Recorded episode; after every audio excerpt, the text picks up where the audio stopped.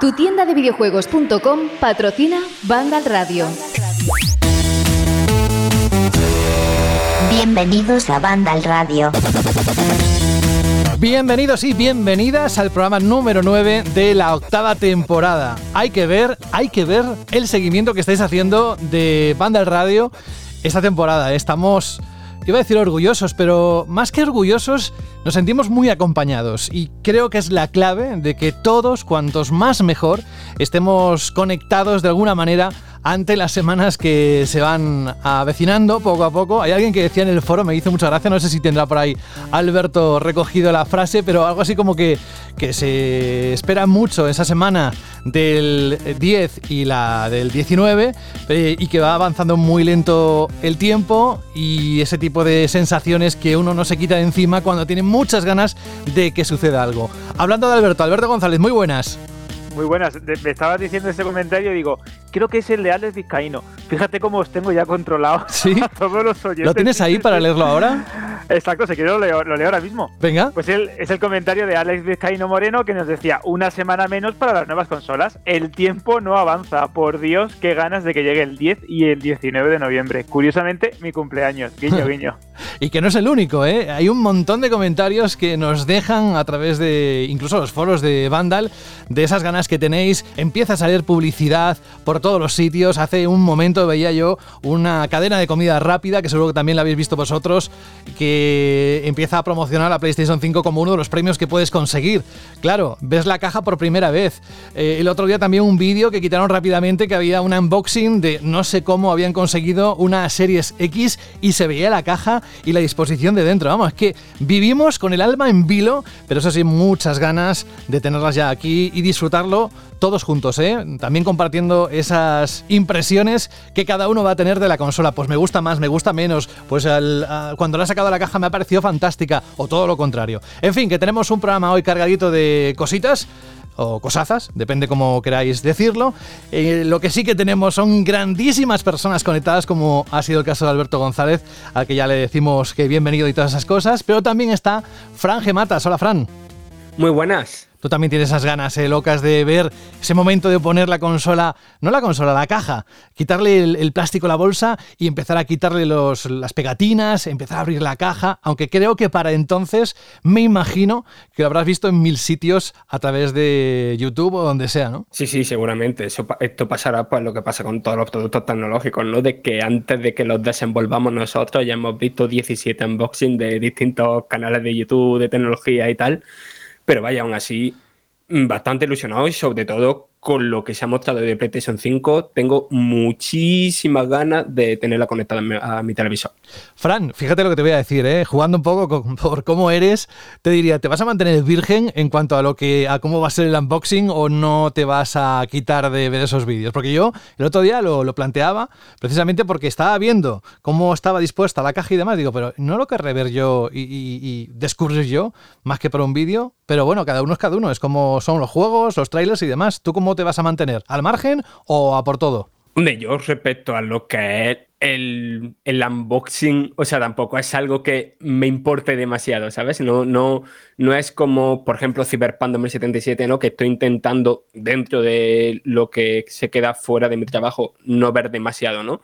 Pero un unboxing, a ver, prefiero no verlo, pero si lo veo porque vea algún vídeo de YouTube o lo que sea, pues tampoco me va a dar un patatú. Pues es una opción. Bueno, ya luego vamos a hablar de muchas cosas que está la actualidad intensa, como me parece que, no sé si lo escribías tú o Saúl, me ha encantado lo cogido como una frase de Sony ha puesto la marcha en marcha la máquina a tope y estamos viendo muchas cosas, ¿no? Pues luego vamos a meternos en el bloque de noticias y descubrir cosas que han ocurrido en los últimos días, pero para que llegue ese momento también tenemos que saludar a Dani. Hola Dani Paredes, ¿cómo muy buenas, estás? Muy buenas. Pues aquí muy bien también, eh, deseando ver qué se viene en breve. Sí, bueno, tú unas cosas más que otras, yo lo sé, eh, pero aparte estás muy contento, ¿no? Con la participación del buzón del oyente que hoy la tendremos aquí. La verdad es que estoy encantadísimo, o sea, tenemos más audios que nunca, a, además eh, sacando temas muy, muy, muy interesantes que creo que van a dar muchísimo debate. Pues sí, dentro de un momento estará también Rubén Mercado, que tiene que contarnos algo relacionado con un tema que no me ha querido adelantar,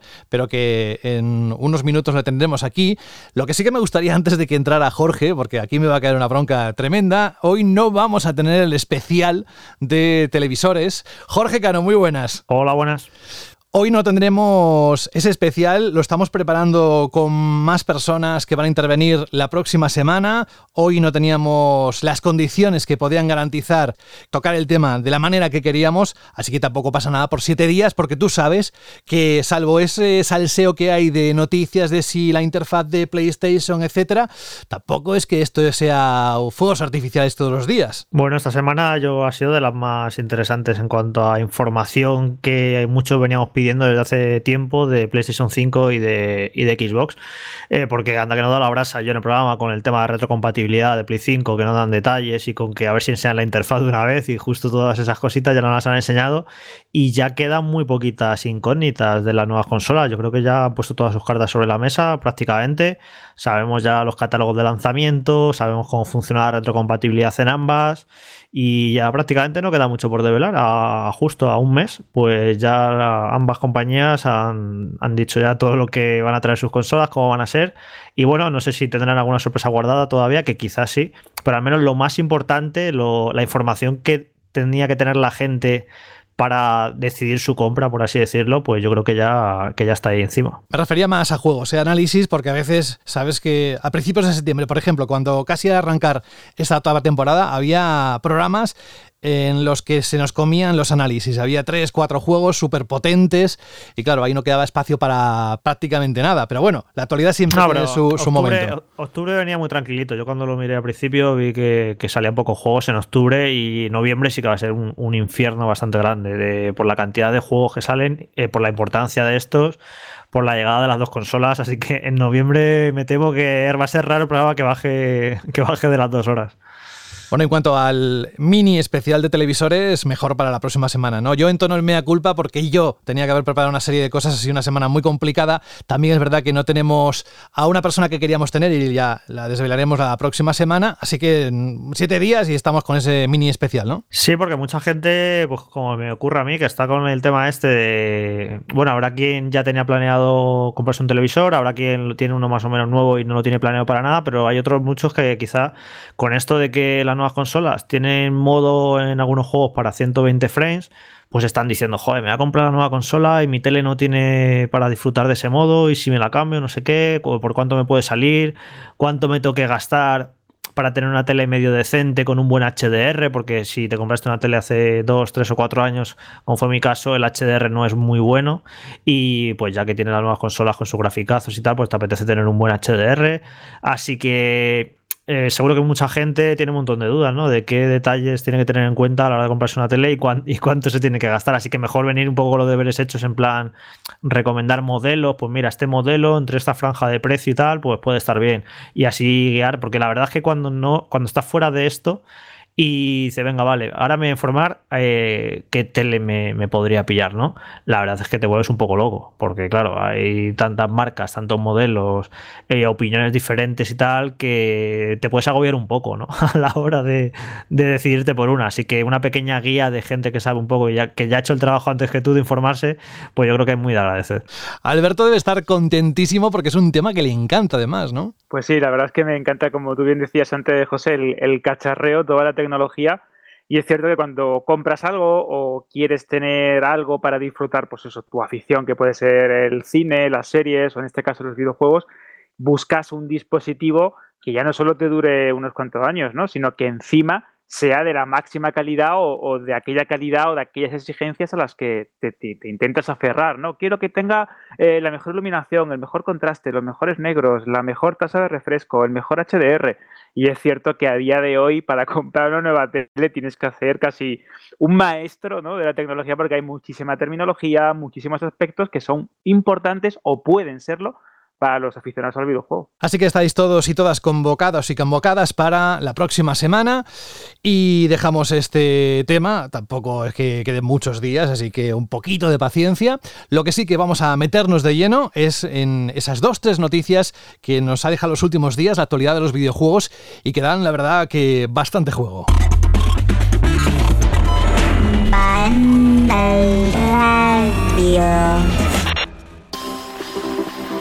Las dos primeras tienen que ver con PlayStation 5, así que yo de momento voy a lanzar una, que es la que decía Jorge antes que llevaba mucho tiempo esperando a ver cómo se desarrollaba el tema de la retrocompatibilidad. Y tenemos al menos información oficial por parte de Sony sobre qué va a ocurrir con los juegos, la biblioteca de PlayStation 4 dentro de PlayStation 5. Y después de enseñarnos, lo sabéis, ¿no? Que estuvimos además comentando el, el tamaño de la persona que nos hizo el desmontaje de PlayStation 5, al que le mandamos un abrazo muy grande por el gran trabajo que hizo, lo hizo muy bien. Pues aparte de eso, el mismo viernes, la semana pasada, después, poco después de publicar el programa anterior en, en Vandal, a través de iBox, pues ni más ni menos que Sony nos mostró en una página de soporte todos los detalles de la retrocompatibilidad de PlayStation 5 con PlayStation 4. Por eso, ya sabemos que la nueva consola de Sony nos permitirá jugar a más del 99% de los juegos, salvo algunas excepciones. Haciendo cálculos, eso incluye a la mayoría de los 4.000 juegos de PlayStation 4. Dentro de esta grandísima cantidad de juegos compatibles, algunos seleccionados tendrán beneficios extra en la nueva consola, algo conocido como Game Boost pudiendo disfrutar de una mayor tasa de frames o una imagen o un número de imágenes por segundo más estables, aunque por el momento se desconocen los títulos seleccionados para tener esos beneficios extra. Eso sí, aunque la mayoría de los juegos de PlayStation 4 se podrán ejecutar en la nueva consola sin problemas, en ocasiones, dice Sony, algunos de ellos podrían no tener algunas funcionalidades o podríamos encontrarnos con algunos errores, por lo que también recomiendan que antes de comprar un DLC o contenido extra de juegos de PlayStation 4 que queramos jugar en la nueva consola, comprobemos que efectivamente se ejecutan de forma correcta en la consola original. Además, desde Sony insisten e instan a tener siempre PlayStation 5, como no, actualizada a su última versión, probablemente porque a través de estas actualizaciones entendemos que puedan corregir pequeños fallos de compatibilidad que se puedan producir con los juegos de PlayStation 4. Además, tenemos una lista de los 10 juegos de PlayStation 4, gracias a, esa información que decíamos de la semana pasada de Sony, que no podremos jugar en PlayStation 5. Atención, porque se lee enseguida. Los títulos son DWVR, Afro Samurai 2 Revenge of Kuma Volumen 1, TT Isle of Men, Reach on the Edge 2, Just Deal With It, Shadow Complex Remastered, Robinson The Journey, Wishing, Hitman Go Definitive Edition, Shoutdown y Joe's Dinner. Esos son los 10 títulos que solo tendrán una etiqueta además que pone Playable on PlayStation 4 PS4 Only. O sea, solo se puede jugar en PlayStation 4. Y bueno, antes de entrar en la interfaz y el vídeo que hoy hemos conocido, esto es calentito, calentito, de hace unas pocas horas. Bueno, ¿qué os parece el tema de la retrocompatibilidad? Creo que son muy buenas noticias, ¿no? Puede estar a la altura de lo que muchos esperaban del comportamiento de PlayStation 5. Bueno, está a la altura del mínimo esperable, ¿no? De que prácticamente todo el catálogo de PlayStation 4 es compatible desde el primer día porque aunque había habido un directivo que había dicho que el 99% del catálogo iba a ser compatible, pero no habían dicho si de lanzamiento, no, no quedaba demasiado clara la cosa. Y al final, para decir esto, pues lo podrían haber dicho hace meses, ¿no? No entiendo también, porque es un poco lo de la mala comunicación esta de Sony que venimos, que venimos hablando, que se lleva semanas y meses, eh, pues eso, teorizando sobre la retrocompatibilidad y al final era tan fácil como decir, no, no, si todo el catálogo va a funcionar, menos alguna excepción puntual rara y ya está. Y no sé, para eso, no sé por qué han esperado tanto para, para dar esta noticia, porque seguramente para mucha gente es importante, ¿no? Saber si va a poder utilizar sus juegos en PlayStation 5. Luego, aún así, y fíjate que todavía quedan detalles por explicar, porque esto del modo bus, que va, a, que va a ser que algunos juegos de Play 4 van a tener mejoras, pues tampoco han explicado demasiado. De momento solo sabemos que Ghost of Tsushima eh, va a ser compatible con este modo y que vas a poder jugar a 60 frames, pero ningún juego más de ningún otro estudio de Sony ni de, ni de nadie ha confirmado que eso, que, que, si va a utilizar este modo bus. Y pues no sé, o sea, aún así todavía eso, he hecho falta un poquito más de información, ¿no? Que por ejemplo Sony hubiera dado un listado de unos, unos primeros juegos que van a de Play 4 que van a tener estas, estas mejoras, pero no, no han dicho nada, lo tuvo que decir Sucker Punch, que sí que ellos con su Tsushima lo van a poner a 60 frames, que me parece estupendo. Y bueno, pues eh, es eso que, que, bueno, que el mínimo es que vayan casi todos los juegos de PlayStation 4 Luego, pues, a ver cuántos tienen mejoras o cuántos no. Eh, bueno, eh, ya queda menos para que salga la consola. Al final llegará un momento que saldremos de dudas, pero tengo curiosidad, ¿no? Por saber si, si luego una vez que nos pongamos a, probar juegos de Play 4 y Play 5, resulta que hay sorpresas y que van mejor y que van a frame rate más altos y demás. Un poco como lo que ocurre con, con Series X, ¿no? Que en cualquier caso, eh, en Xbox llevan tantos años cuidando el tema de retrocompatibilidad durante toda esta generación que se nota que va a ser mucho mejor, porque esta semana hemos tenido una noticia en la que le he explicado más en detalle cómo va lo del HDR automático, cómo han hecho una cosa para que algunos juegos que van a 30 frames, eh, como Fallout 4, van a ir a 60. Se nota que, que, le han dedicado muchísimo trabajo al tema y que mucho esfuerzo y que lo van a seguir haciendo. Y encima compatibilidad con juegos de 360, con la primera Xbox de anteriores generaciones. Y bueno, pues PlayStation 5 no va a ir por ahí, no va a tener una retrocompatibilidad tan cuidada, con tantos detalles e incluso con generaciones anteriores. Pero bueno, yo creo que es una buena noticia que al menos saber que eso, que, que con PlayStation 4 vas a poder utilizar todos tus juegos en, la nueva consola. Es que el tema de lo que comentaba de la comunicación, se ve incluso cómo se difundió esto. Es cierto que ahora después publicaron pues la correspondiente publicación en el PlayStation Blog, pero esto estuvo dura durante horas que la única fuente oficial era una página de soporte. Quiero decir, no estaban ni como destacado ni compartido en sus redes sociales. Era algo que alguien descubrió por casualidad en una página de soporte. Y dicho eso, yo estoy bastante, o sea, bastante no, muy contento porque era como lo esperable, pero con esta comunicación contradictoria no estaba del todo seguro que fuera a ser una retrocompatibilidad total. Y me alegro muchísimo de que así lo sea. Y yo creo que todos esos juegos que estaban capados o a 30 FPS o a 60 FPS en PlayStation 4, pero no llegaban en ciertas zonas, estoy pensando, por supuesto, en Bloodborne, pero también en muchísimos otros títulos que tenían, que aspiraban a un frame rate, pero no acababan de llegar a él. Yo creo que todos esos juegos se van a jugar muchísimo mejor sin necesidad de parche y sin necesidad de nada, porque simplemente Quiero decir, si la consola es más potente y el juego estaba diseñado para ir a cierto frame rate, en teoría eh, no necesitaría nada. Y yo creo que vamos a ver muchos juegos que hemos disfrutado en condiciones no óptimas que vamos a redescubrirlo. Yo, Fran, no sé si por haber tenido PS4 Pro, pero yo no recuerdo haber disfrutado, he jugado en esta generación a juegos en condiciones no óptimas.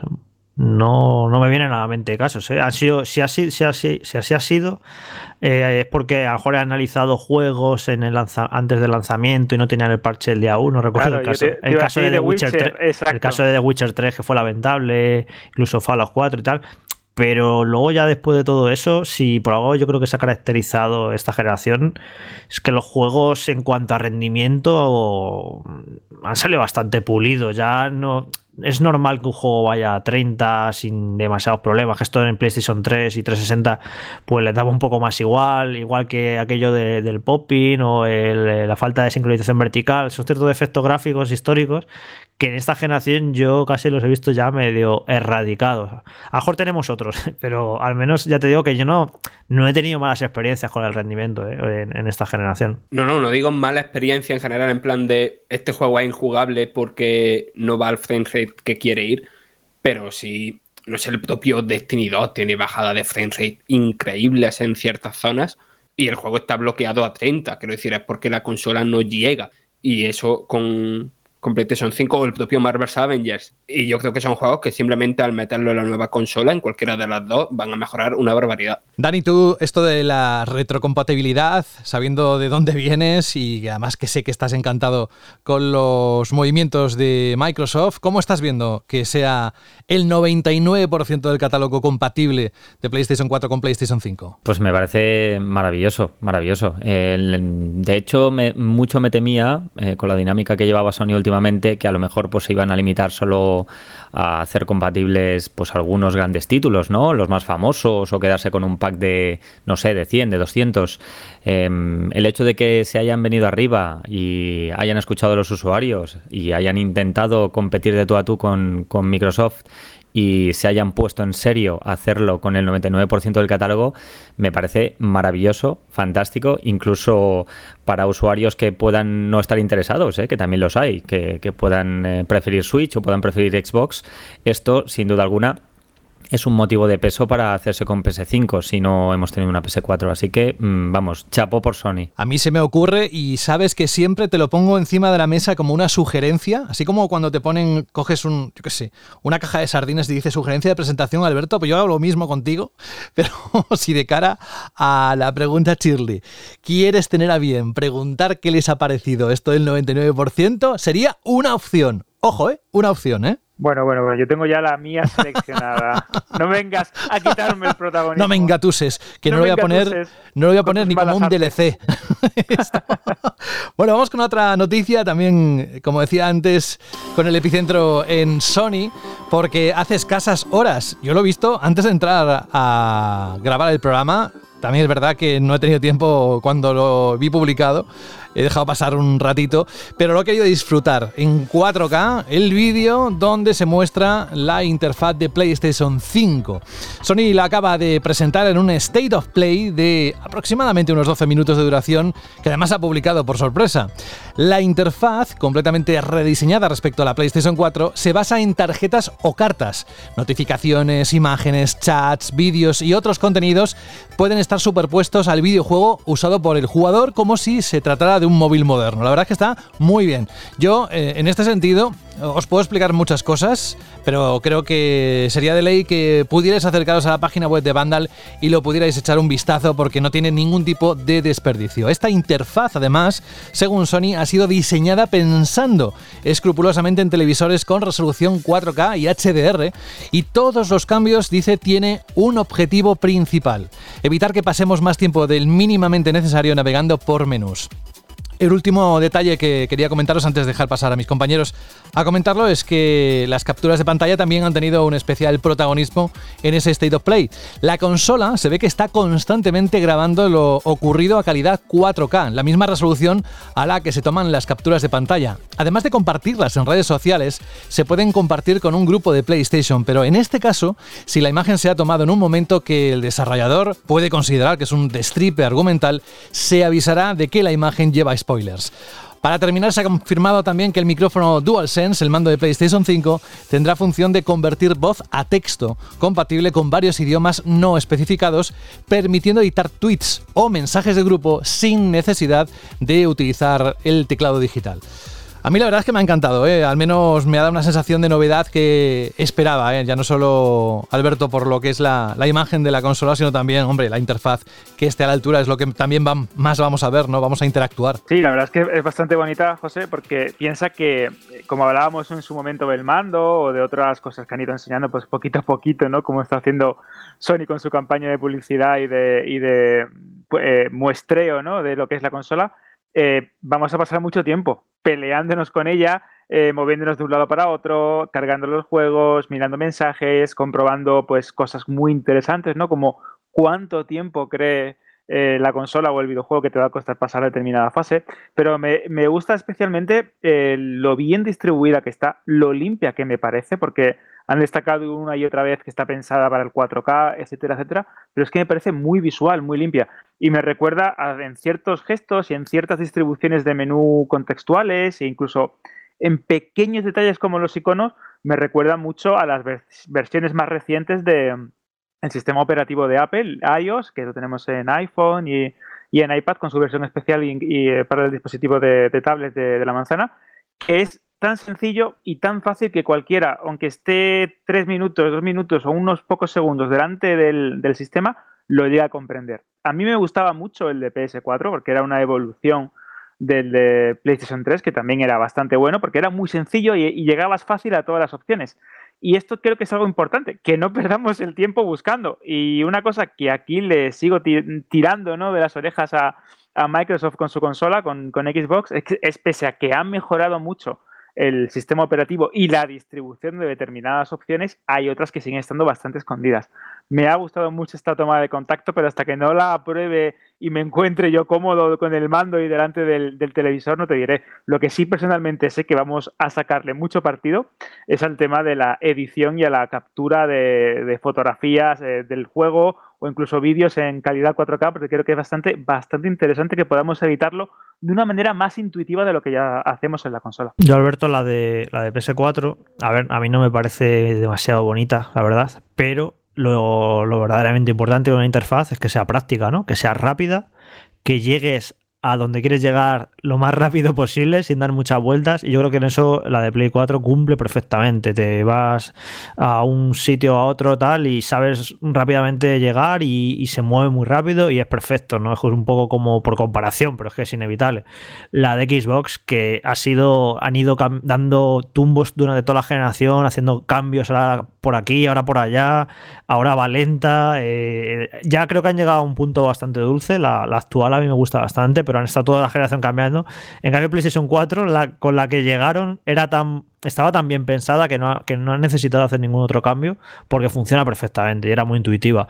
Y esta nueva, a mí sinceramente me flipa. O sea, me parece ya, aparte de que parece muy práctica y muy a mano todo y muy bien distribuido de manera súper inteligente, encima me parece bonita. Esa sí que me parece bonita. Eh, mucho más que la de PlayStation 4. Me parece elegante, clara, no sé, es que me, me flipa, ¿eh? no se me ocurriría, la verdad. Se nota que aquí hay gente que, que piensa que tiene estudios y, la, y, le han dedicado mucho tiempo a esto, porque me parece, vamos, eh, espectacular, me parece genial y no se me ocurre cómo, cómo mejorarla. Luego habrá que usarla y demás y ver si todo va a la velocidad adecuada y si encuentras todo a la primera.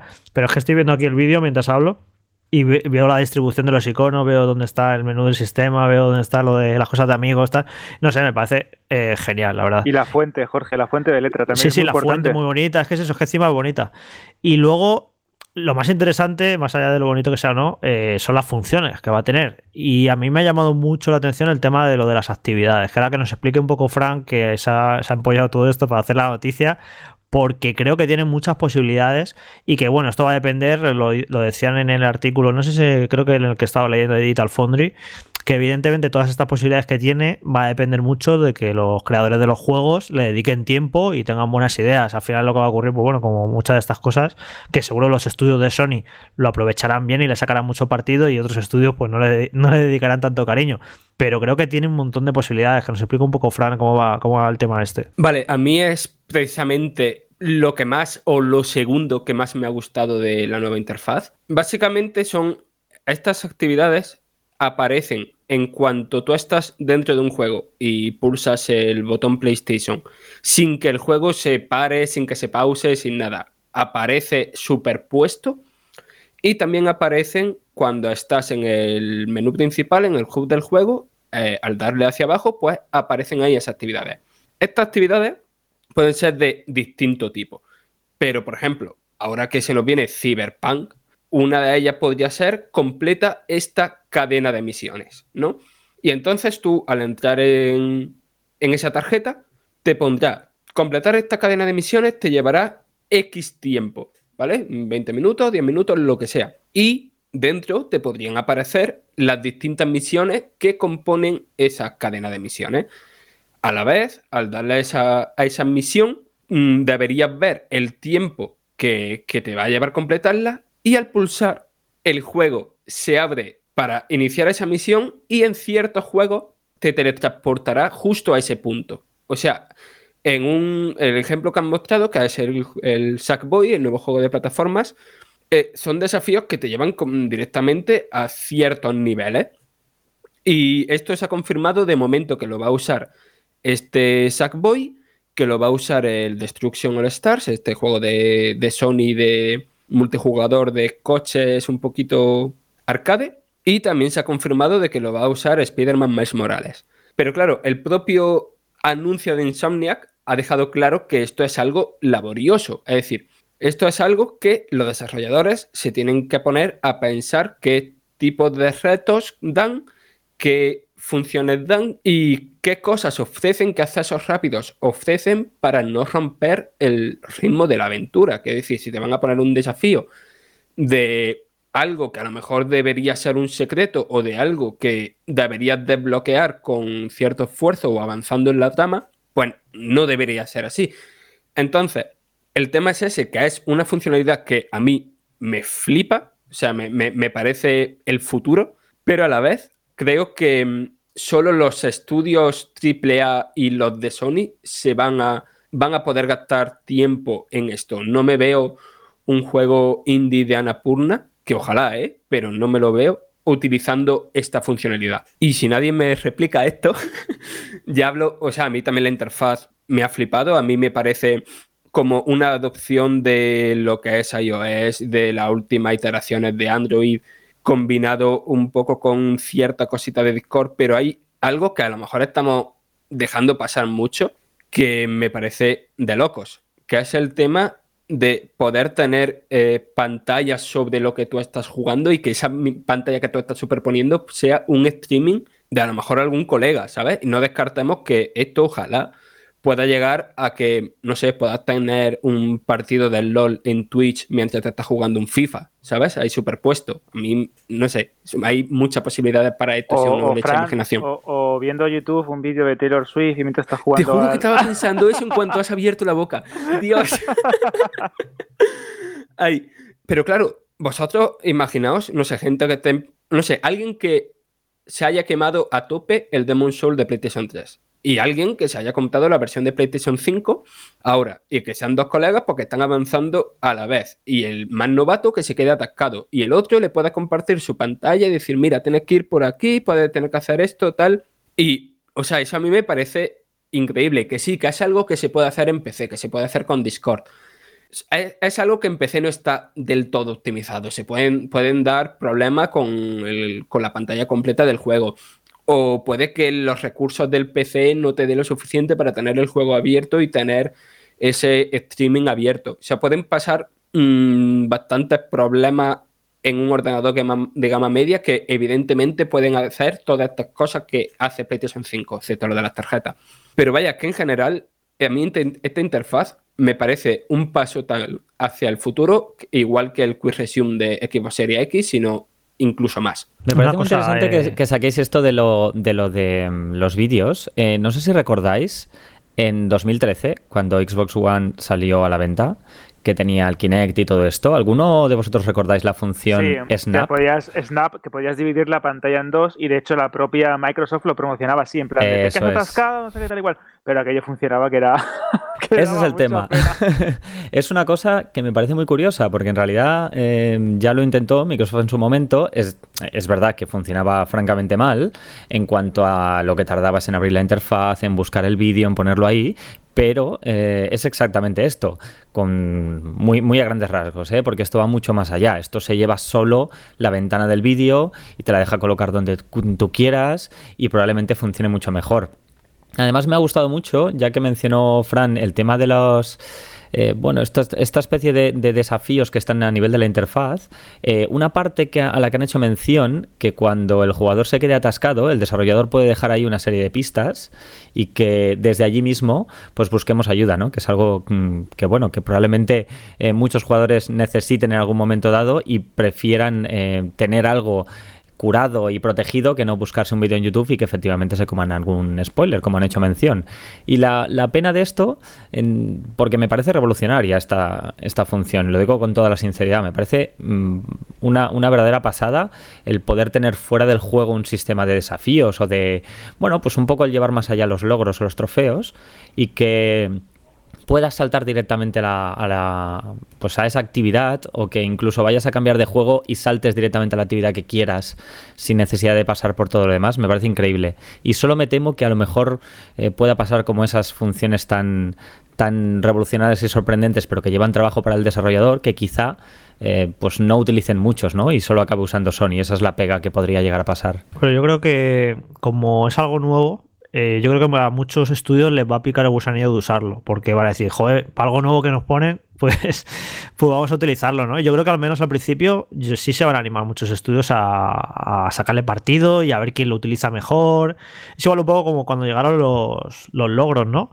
Que yo recuerdo que de hecho los logros en cierta manera han ido a peor. Eran más ingeniosos al principio muchas veces, porque como fue la novedad en esto de los videojuegos, que lo introdujo 360, pues como que los estudios era como, ah, cómo molas todos los logros y ponían logros muy ingeniosos o muy elaborados para conseguir y tal, se ocurraba mucho. Luego ya como se estandarizó eh, lo del tema de logros y trofeos en todas las consolas, yo incluso ya cada vez veo que, es algo a, lo que le dedican menos cariño.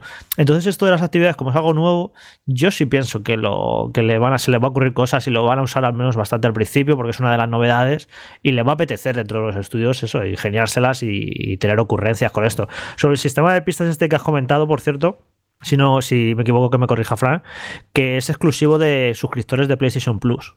sí, sí, eso sí. Bueno, como una manera de meter un incentivo más, ¿no? De PlayStation Plus, este sistema de pistas es un poco curioso. Insisto que una cosa es que lo comentemos aquí en Banda al Radio y otra es que vayáis o complementéis lo que estamos contando mientras veis el vídeo en la página web de Vandal. De verdad que sería mucho más aconsejable para que pudierais seguir perfectamente lo que estamos contando. Aunque yo sé que en más de un caso lo habéis visto tantas veces que os lo sabéis de memoria. Como los seguidores de las series X o S. Y es que también sabemos que la consola, tanto una versión, la X como la S, tendrán 30 juegos completamente optimizados el día de su lanzamiento. Xbox lo ha compartido hoy mismo, es que hoy jueves ha sido interesantísimo. Eh, un nuevo artículo en su página web oficial en la que habla precisamente de estos juegos de lanzamiento. En concreto, este nuevo texto dice que los juegos que estarán disponibles y optimizados ese día en las consolas de nueva generación, algunos tendrán versiones mejoradas y otros con un mejor resultado gráfico y rendimiento gracias al sistema Smart Delivery. Tenéis también el listado de los 30 juegos con sus mejoras, Smart Delivery, etcétera, ahí en la página web de Vandal. Yo simplemente he cogido algunos para ilustrarlo. En esa lista está Assassin's Creed Valhalla, Borderlands 3, Devil May Cry 5 Special Edition, el Dirt 5, Fortnite, el Forza Horizon 4, Gears 5, el Gears Tactic, el Grounded, Man Eater, NBA 2K21, Ori and the Wild of the Wisp, Sea of Thieves, Tetris Effect Connected, Warhammer Chaos Bane Slayer Edition, Watch Dogs Legion y Yakuza Like a Dragon. Aquí sé que aunque no te vea, aunque no te vea, Dani, estás con los ojos haciendo chivitas. Porque tú además eres muy de estas cosas. Y tú también, ¿eh? que tienes una tele acorde ¿eh? para disfrutarlos. Sí, bueno, ya veremos la próxima semana si es la, la, que toca o no, yo creo que sí. Pero bueno, ¿qué os parece este listado de 30 juegos? ¿Suficiente? ¿Está bien para empezar? ¿Cómo lo veis? Hombre, simplemente pensando en la gente que esta generación no haya tenido Xbox y acceda ahora a una Xbox Series S o Series X de nuevas, sin haber catado antes esos juegos, tener directamente 30 juegos Next Gen el día de lanzamiento y muchos de ellos en Game Pass es, a ver, es increíble que nosotros no lo vemos así porque muchos de esos juegos ya lo hemos jugado y quizá aunque tengan los gráficos mejorados y tal, quizá nos pueda dar pereza volver a jugarlos, sobre todo los que no son online y tal. Pero poner en, en la piel de alguien que, que, a lo mejor esta generación no haya tenido Xbox y se vaya a meter en, eso, en ese ecosistema ahora. Acá es de loco. Bueno, a ver, eh, a ver, hay un montón de juegos chulos y de hecho juegos que, son nuevos, ¿no? Porque salen ahora, como Assassin's Creed Valhalla, no Watch Dogs y demás. O sea, juegos para elegir y para estrenar tu consola, no te va en el NBA 2K21, que es un, lanzamiento completamente nuevo. Evidentemente hay juegos para todos los gustos, para estrenar la consola, no hay problema.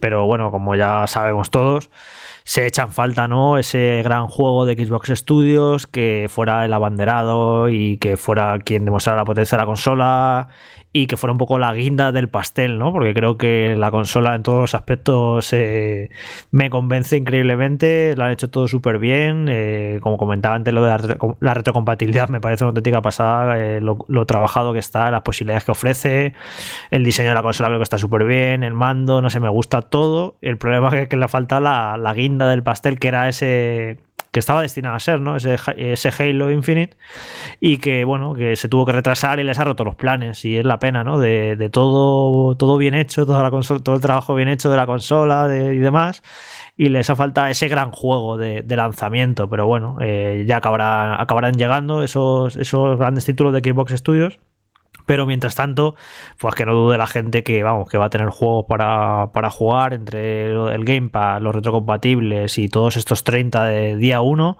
pero luego según vayan pasando la semana van a ir llegando, por ejemplo, el juego este de terror de The Medium eh, eh, sale el 10 de diciembre. Es que este año eh, se va a alargar mucho la campaña de Navidad porque en diciembre van a seguir saliendo juegos. Así que bueno, eh, juegos hay de sobra para estrenar la consola, pero sí es un poco ese saborcillo agridulce de, ese gran título bandera que, no va a tener la consola de lanzamiento. Toda, toda la razón, ¿eh? Jorge. Realmente en este caso em, la aparente falta de exclusivos, ¿no? que sí que tiene PS5 por un lado, pues la están intentando suplir con un catálogo importante de, juegos preparados para la nueva generación, aunque vengan de atrás. Lo, yo lo que veo positivo de todo esto es que gran parte de ellos son juegos como servicio, es decir, mm, juegos que aún hoy en día se siguen usando y seguirán teniendo actualizaciones. Un Forza Horizon 4, un Gears 5, eh, por ejemplo, el Sea of Thieves, que lleva desde el lanzamiento cada mes recibiendo novedades, no deja de ser un juego actual y que le den ese cariño especial también para que los que compren la consola nueva lo puedan disfrutar en condiciones, me parece fantástico. Pero tienes toda la razón. Ojalá, ojalá hubiéramos tenido ese halo de lanzamiento que se esperaba. Y luego, bueno, para no dejarlo de comentar, que no, aparece en ese listado de 30, pero por ejemplo, eh, Destiny 2, la versión de Play 5 y de Series X, está anunciada para el 8 de diciembre. Y se va a poder jugar a 4K, 60 frames. Es que lo digo porque yo voy a, volver a Destiny, aunque sea un poquito, en las nuevas consolas para ver las 60 frames. No me digáis eso. no, me, digáis eso, que, yo no tengo vida ya. he, hecho, he hecho un poquito, un poquito. O sea, como ver qué tal se mueve, qué tal se ve, jugar ahí unas horitas, es decir, que, guapo, estaba, qué guapo estaba el Destiny. No sé, que esto la gente que juega en PC dirá, pues yo llevo jugando a Destiny 2 a 144 frames. Es que me lo ha dicho antes un colega. yo llevo años jugando ya, ya, pero yo, yo, como consolero que no juego en PC, me apetece un montón jugar a Destiny 2 a 60 frames, así que eso va a volar mucho. Juegos que tenemos ahí que de repente encontrarte una versión mejorada gratis es algo que mola bastante. Por ejemplo, también eh, uno de los juegos que aparece aquí en el lanzamiento es Borderlands 3, que yo lo tengo ahí en la biblioteca de la consola, pero le van a meter 4K, 60 frames, eh, se va a ver de lujo, y pues digo, pues mira, eh, a lo mejor me lo bajo y lo retomo un poquillo para ver qué tal se ve. O sea, simplemente para ver juegos mejorados, ¿sabes? Eh, simplemente bajártelos y volver a jugar un poquito, ya te vas a echar tardes enteras probando cosas. Por ejemplo, el Ori the Will of the Wisps. Ese también que ya lo jugué, me lo, me lo pasé al 100% y todo, pero le han metido un modo 120 frames. Mm. Pues quiero que, tiene que ser una pasada ese juego a 120 frames. Pues te lo vas a bajar, lo vas a probar ese modo. Así que simplemente probando cosas, yo creo que es que voy a probar hasta el Fortnite. Con el tema este de que hablábamos, ¿no? De la ilusión de la nueva generación, que todo te parece nuevo, aunque sean juegos mm. viejos, pero por verlos en tu nueva consola y ver cómo han mejorado y qué tal lucen, pues te vas a liar a probar cosas y te va a faltar tiempo. Yo creo que, y bueno, en esta lista de 30 han dicho que que es que es la que dan ahora, pero yo estoy seguro que de aquí al lanzamiento, que queda todavía un mes, se va a seguir ampliando y, juegos free to play y algún indie más y va a haber, bueno, eh, va a haber juegos para, estar entretenido muchas semanas. No te olvides del Maniter, ¿eh? Que El Maniter. Ahora que sí, sí, pero sí, lo vas a probar. No, no, no, probar, ¿no? Que me, que me, me lo pase el Maniter y me pegó una viciada súper tonta. No, que vas a probar la, la, actualización esta, a ver cómo se ve, seguro. Sí, a ver cómo se ven los tiburones en, la nueva consola. Bueno, vosotros reíros, pues yo tengo unas ganas horribles porque tengo muchísimas ganas, pero es un juego que es muy bonito de ver cómo se tiene que ver el agua del Sea of Thieves. Oh, Ahora ya totalmente, totalmente. Espectacular, tiene que espectacular. Sí, sí, sí. Sí, que además ese juego se ve desde el principio espectacular. Cuando jugábamos Dani y yo, cuando salió, ¿verdad, Dani? Nos quedábamos simplemente mirando, sí, mirando en el barco el agua. Es tan bonito, es, tan bonito Nos pasábamos minutos. Pero te das cuenta, Dani, que estamos viendo solo el agua, tío. Y dices que, está muy bien hecho. Una locura, ¿eh? Va a ser una locura. O sea, madre mía, madre mía lo que nos espera. Rubén Mercado, muy buenas. Hola, ¿qué tal? ¿Cómo estáis? Pues encantados de tenerte aquí después de unos días que sabemos que te vendes caro. Bueno, no es que te vendas caro, es que no tienes tiempo ni, ni siquiera para disfrutar de aquellas cosas que te gustan, como por ejemplo es estar con nosotros un ratito aquí. Estábamos hablando de, repasando lo que es el bloque de noticias, de la interfaz de PlayStation 5. Decía antes Jorge que ya sabemos buena parte o gran parte de lo que queríamos saber sobre las nuevas consolas, pero hay una cosa que me gustaría que nos actualizaras con respecto a las reservas. ¿Ha habido algún movimiento, algún tipo de de, de rumor, algo entre bambalinas que puedas compartir o todo está como la última vez que nos lo comentaste? Pues la verdad es que estas dos últimas semanas han sido muy de calma chicha, muy de, bueno, no hay nuevas noticias, no hay nuevas informaciones. Ya no sé si es que hay resignación o, o que realmente no hay ninguna información. Yo creo que ahora las, la- los retailers están muy centrados en hacer bien el Day One, en tener controlado todas las reservas que tienen para Day One, que no salten sorpresas ni historias.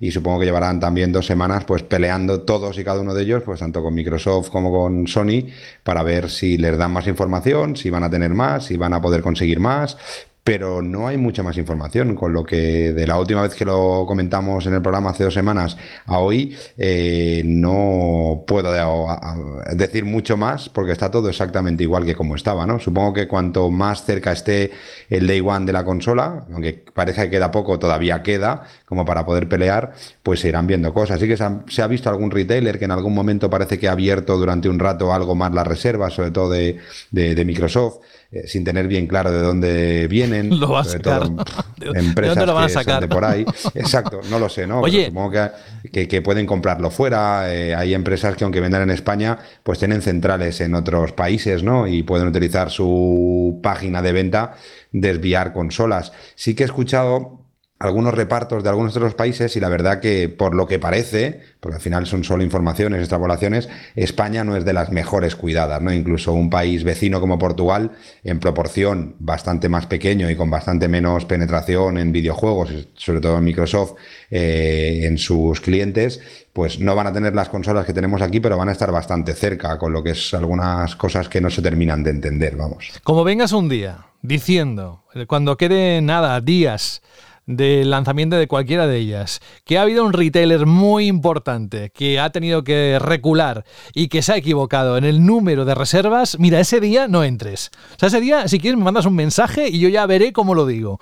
Porque Yo creo que no me enteraré yo, nos enteraremos todos a la vez, porque si pasa eso, que yo creo que no, y espero que no, y sobre todo de los importantes, eh, las redes pueden arder. Es decir, con lo que ha costado redes- el reservar una de PlayStation tiendas. 5. Sí, exacto. eh, Una PlayStation 5 o lo que ha costado, bueno, lo que ha costado no, ya es imposible reservar una, una Series X. eh, solo faltaría que alguna de las grandes compañías, alguna de las grandes tiendas especializadas o no especializadas eh, dejen con el culo al aire a gente que, que- que cuenta con ellas, ¿no? A, a mí lo que sí que me va a gustar ver, bueno, va a gustar entre comillas, precisamente gustarme, no me va a gustar, es cómo van a ir evolucionando las ofertas de consolas una semana antes del lanzamiento en páginas de venta de productos de segunda mano. Este año puede ser una locura, la verdad.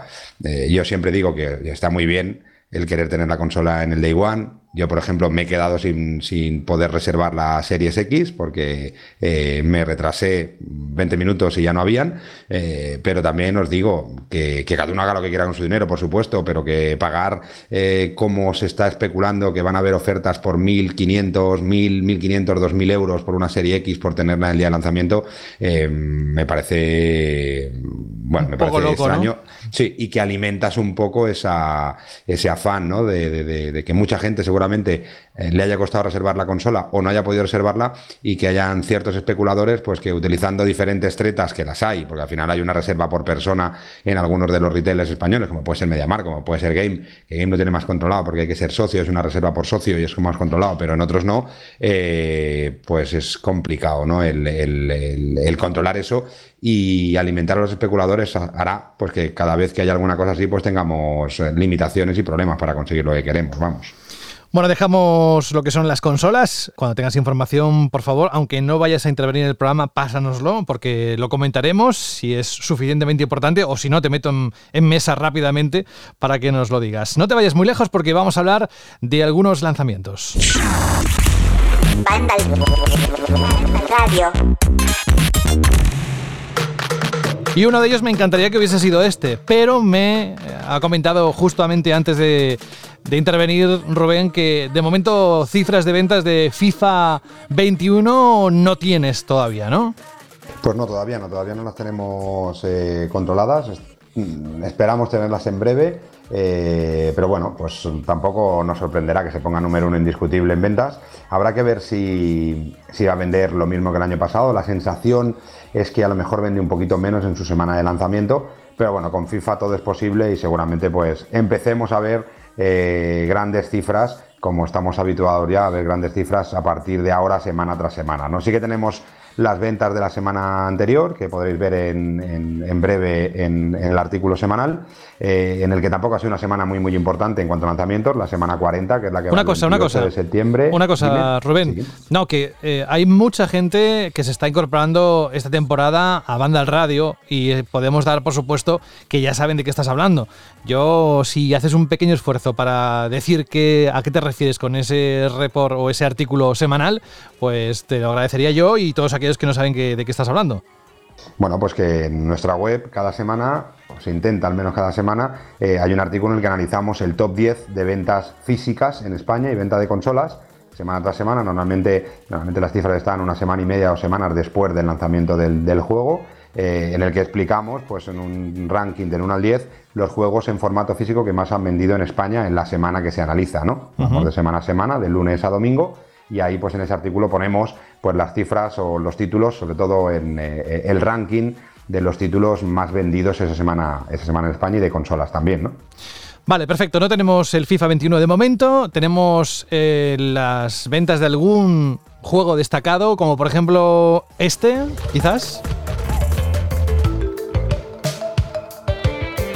Pues sí. Eh, Me lo estoy pasando con este juego, Rubén. Me lo estoy pasando. que me pone los dientes muy largos. Llevo un rato escuchando. Si entre lo bien que os lo pasáis con todo, eh, los juegos que analizáis, eh, me ponéis los dientes largos con los 30 juegos que van a estar eh, de inicio mejorados de, de, Series X. Que yo hay muchos juegos que no he podido catar casi casi, que me encantaría poderlos disfrutar. Pero entre que no le he podido reservar y que no tengo tiempo, mm, lo único que hacéis es joderme la vida, cabrones, nunca mejor dicho, porque solo hacéis que ponerme los dientes largos. A ver si esto termina ya si pasa ya Papá Noel los Reyes Magos y se van a su casa, a, ver, a, a descansar y podemos descansar los demás. Pero bueno, sí que en la semana que estábamos hablando salió Crash Bandicoot 4, It's About Time, salió para PlayStation 4 y se puso número uno, es el juego más vendido, con unas cifras que no están mal, pero que tampoco son espectaculares, porque no llegaron a las 6.900 unidades, se quedaron muy cerquita, pero no llegó a las 6.900 unidades. Es un título que yo esperaba algo más en cuanto a ventas, pero sí que al ser una semana con pocos lanzamientos y bastante triste, pues eh, Crash Bandicoot 4 se colocó el primero. Y el otro lanzamiento importante eh, de esa semana, que también tengo ganas de catar y tampoco he podido, a pesar de que muchos compañeros en nuestro chat interno van poniendo y van diciendo eh, que a ver si quedamos un día, aunque ya me apartan directamente, que es este Star Wars Squadron, que también se lanzó que se ha lanzado en PlayStation 4 y que fue el quinto juego más vendido, es decir, unas cifras de una posición yo creo que bastante inferior. Sí que es verdad que es un juego pues, que a lo mejor no es para todos los públicos, un juego muy centrado también para disfrutar con VR, pero en PlayStation 4 vendió muy poquitas más unidades de 3.000 y en Xbox One 400 unidades y en PC 275, es decir, que las cifras no son maravillosas, ¿no? Y un título que no ha aparecido en el top 10 o que no aparece en ese top 10, pero que demuestra un poco que la consola de Nintendo es capaz de vender muy buenas unidades, incluso de títulos que casi casi pasan desapercibidos o que son muy de nicho, muy específicos. Ese es el Entitled Good Games para, para Nintendo Switch, que ha vendido casi mil unidades, se ha quedado muy cerca de las mil unidades en formato físico, ¿no? Eh, y veces que, que hay títulos que las ventas para la consola híbrida de Nintendo siguen sorprendiendo y demuestran la buena salud que tiene todo el software, no solo el propio Nintendo, que sigue estando ahí dentro del top con Animal Crossing, con Super Mario 3D All Stars, con Mario Kart 8 Deluxe, con Ring Adventure, que van copando semana tras semana esos 10 puestos de honor de ventas físicas y que, y que demuestra también que no solo ya viven de juegos propios de Nintendo, sino que también hay títulos menores o que seguramente en otra consola o en otra situación no venderían absolutamente nada, pero que en Nintendo Switch colocarse este Untitled Good Games eh, con mil unidades, casi mil unidades muy cerquita, yo creo que es, eh, eh, demuestra un poco que, que, la venta de software de Nintendo Switch sigue, siendo, sigue yendo viento en popa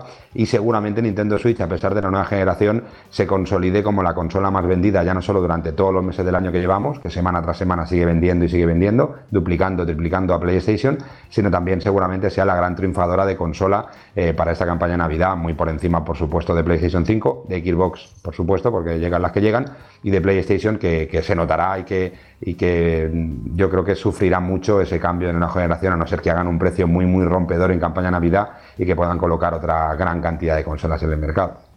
Una campaña de Navidad este año, Rubén, que es un poco más larga, ¿no? Antes lo comentábamos con títulos que van a salir en diciembre, como Medium, por ejemplo, me parece que fue el que dijo Jorge hace un momento. Mm, ¿Cómo lo estás viendo tú? Sí que es verdad que las campañas, eh, yo recuerdo hace unos años, hace unos cuantos años, que casi casi todos decíamos que las ventas eh, empezaban, lo que era campaña de Navidad, empezaban en el puente de diciembre, ¿no?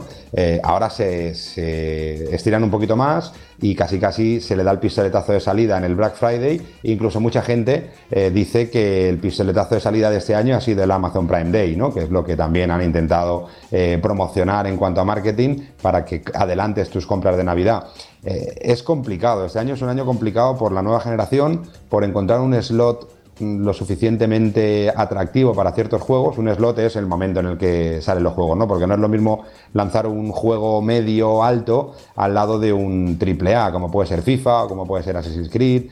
Eh, pero si a esto le sumas eh, semanas de lanzamiento de nueva generación, títulos de nueva generación, que aunque no vendan mucho, sí que acaparan gran parte de la comunicación y del marketing en las tiendas, pues hace que las compañías muchas veces, y las compañías medias sobre todo, o algunas grandes que también tienen títulos que no todos son AAA, tengan que ver cuál es el momento de lanzarlo y por eso muchas veces eh, aprovechan semanas que a lo mejor parece ser que son menos importantes o, no tan fuertes y ya no solo por delante sino también por detrás, ¿no? Veremos y cada vez vamos a ver más títulos que se lanzan en enero o incluso en febrero que hace 10 años a lo mejor era impensable y solo unos cuantos. Recuerdo por ejemplo un ejemplo muy claro que son los Hitman que siempre han salido en, enero eh, o algún juego de Square Enix eh, que lo raro era que salieran en esa época y ahora están aprovechando también esos meses de enero y febrero que no son meses tan buenos a lo mejor en cuanto a venta pero sí en cuanto a compañía y competencia a la hora de escoger por parte de los compradores españoles, y no, tan, no españoles, sino de cualquier lado, eh, poder comprar ese juego que a lo mejor en un momento al lado de Cyberpunk no tendría absolutamente nada que hacer, pero ¿por qué no en la segunda semana de enero, la tercera semana de enero, que todavía hay mucha venta, eh, poder salir ahí e intentar conseguir mejorar la cifra general? ¿no? Pero bueno, son estrategias de las compañías que van cambiando y veremos cómo cada vez van cambiando más cosas, porque cada vez es más complicado encontrar el momento. Para estrategia, también te digo, y cambiando un poco de tema, la que tiene tu tienda de videojuegos.com. Ya que estás aquí, pues vamos a contar las novedades de esta semana, porque además tienen que ver con Ubisoft. Por cierto, nos quedan unos cuantos momentos muy chulos por parte de esta compañía. Pero en cuanto a las ofertas que tiene tu tienda de videojuegos.com, eh, repasamos rápidamente. ¿eh? A partir de ya mismo, de hecho hasta el 1 de noviembre, tenéis varios títulos de Ubisoft en promoción, ¿verdad Rubén? Pues sí, es una promoción bastante potente que hace nuestro patrocinador, videojuegos.com. Eh, títulos como Far Cry New Dawn por 13,99, For Honor por 9,99, Ghost con Breakpoint por 18,98, Just Den 2020 por 22,30, The Crew 2 por 18,99 o The Division 2 por 9,90. Es decir, que, que casi casi por menos de 20 euros puedes escoger entre estos seis pedazo de juegos de todo tipo eh, para hacerte con ellos a unos precios que seguramente sean imbatibles en estos momentos. Y dentro de unos minutos tendremos a Carlos Leiva para hablar de un juego, por llamarlo de alguna manera, pero es que es más que un juego, es un coche, son varias cosas que seguro que ya sabéis de qué hablo, del Mario Kart Live Home Circuit, que lo podéis comprar ya desde mañana mismo al precio de 100,99 euros en tu tienda de videojuegos. Lo digo porque es uno de las promociones, es una de las promociones que tiene, pero desde luego, como siempre decimos al acabar de repasar las ofertas, que sigáis a tu tienda de videojuegos.com tanto en Instagram como en Twitter a través de la cuenta arroba ttdvideojuegos, que ahí os vais a enterar de muchas cosas y Rubén, ya esto está haciendo algo que nosotros de momento no estamos haciendo como nos gustaría, porque te lo estoy dejando a ti, que son sorteos y, movidas que hacemos en el programa regalando juegos, acerca Navidad, ¿qué vas a hacer? Pero por Dios, vamos a, vamos a regalar algo, los reyes, ¿qué, qué, qué vamos a hacer? Bueno, pues estamos hablando con ellos y sí, sí, empezaremos un poco con lo que hacemos siempre, ¿no? Lo que hacemos año tras año. Eh, ya sabéis que nuestro patrocinador ya no solo está aquí por poner publicidad, sino también apoya y, hace lo máximo por el programa, tanto con la cacería, que estamos preparando una nueva cacería para el año que viene, ya lo adelantamos, eh, como también para ir eh, moviendo un poco y regalando juegos y cositas que vamos a tener en breve. ya os explicaremos cómo, estar atentos al programa, explicaremos cómo podéis haceros con esos premios premios, esos regalos que sin ellos, sin tu tienda de videojuegos.com, sería imposible que tuviéramos, eh, que pudiéramos hacer, a no ser que tú, José, que eres un tío rico y poderoso, te quisieras rascar el bolsillo, eh, cosa que veo complicado para hacer la compra de los juegos que luego mandaremos a nuestros oyentes. Hombre, si me ajusto el cinturón y no como un mes, pues yo creo que sí que puedo. No, pero es que, ¿cómo me conoces? Porque es que estaba pensando yo, eh, ¿cómo le aprieto? Porque además esto no lo habíamos hablado. Sé que él eh, estaba ya pensando en acciones de cara a final de año, pero es que me gusta apretarle porque además sale, sale siempre bien. O sea, da, da igual el reto que le pongas. Como por ejemplo las fotos que, hemos publicado en un reportaje que tiene en, en Vandal. Si no habéis visto el reportaje que, que, habla de Rubén Mercado, si os gustaría saber mucho más de él, qué ha hecho en su vida profesional, dónde está, qué se dedica, porque a veces no nos dedica el tiempo que nosotros quisiéramos, en Vandal hay una entrevista que ha hecho Sara Brondo de esas fantásticas que ella hace y, está ahí reflejado todo punto por punto. ¿Cómo te has sentido? ha habido un montón de reacciones, ¿eh? La verdad que, bueno, el, el, recuperar tantos años de trabajo eh, en tan poco tiempo, la verdad que Sara me hizo sacar un poco todo mi, mi, recuerdo, ¿no? Y, es bonito, la verdad es que es bonito, está bien, ¿no? Está bien eh, el que te llame la gente o el que incluso gente que hace mucho tiempo que no hablas con ellos, pues te, te vea la entrevista. Así que es verdad que Vandal la sigue muchísima gente, entonces es mucho más fácil llegar.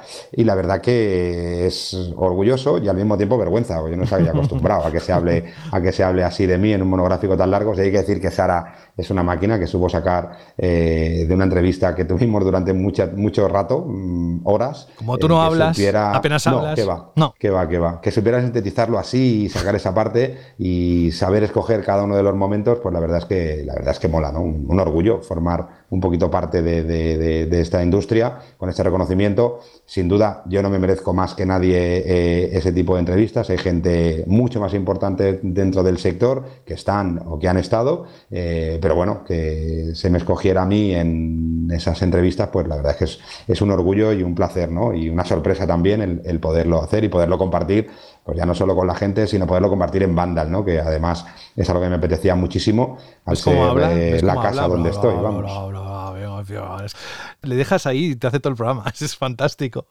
No, pero de verdad que, que vayan a verla, seguramente descubrirán un, un, Rubén mucho más intenso, que ha hecho muchas cosas y nosotros nos alegramos de que estés aquí con nosotros compartiendo esta, este proyecto llamado Vandal Radio y, y también el de la web.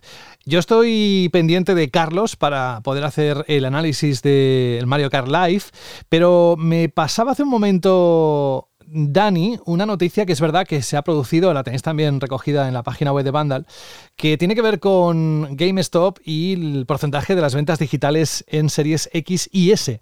Y me decía Dani, por favor, pregúntale a Rubén que me interesa muchísimo su opinión al respecto de qué está pasando, si este acuerdo es histórico, ha venido para quedarse, es la solución para que las tiendas eh, retail físico pueda subsistir. Así que mientras hacemos un poco de hueco para que venga Carlos, seguro que estaremos muy atentos a lo que nos digas.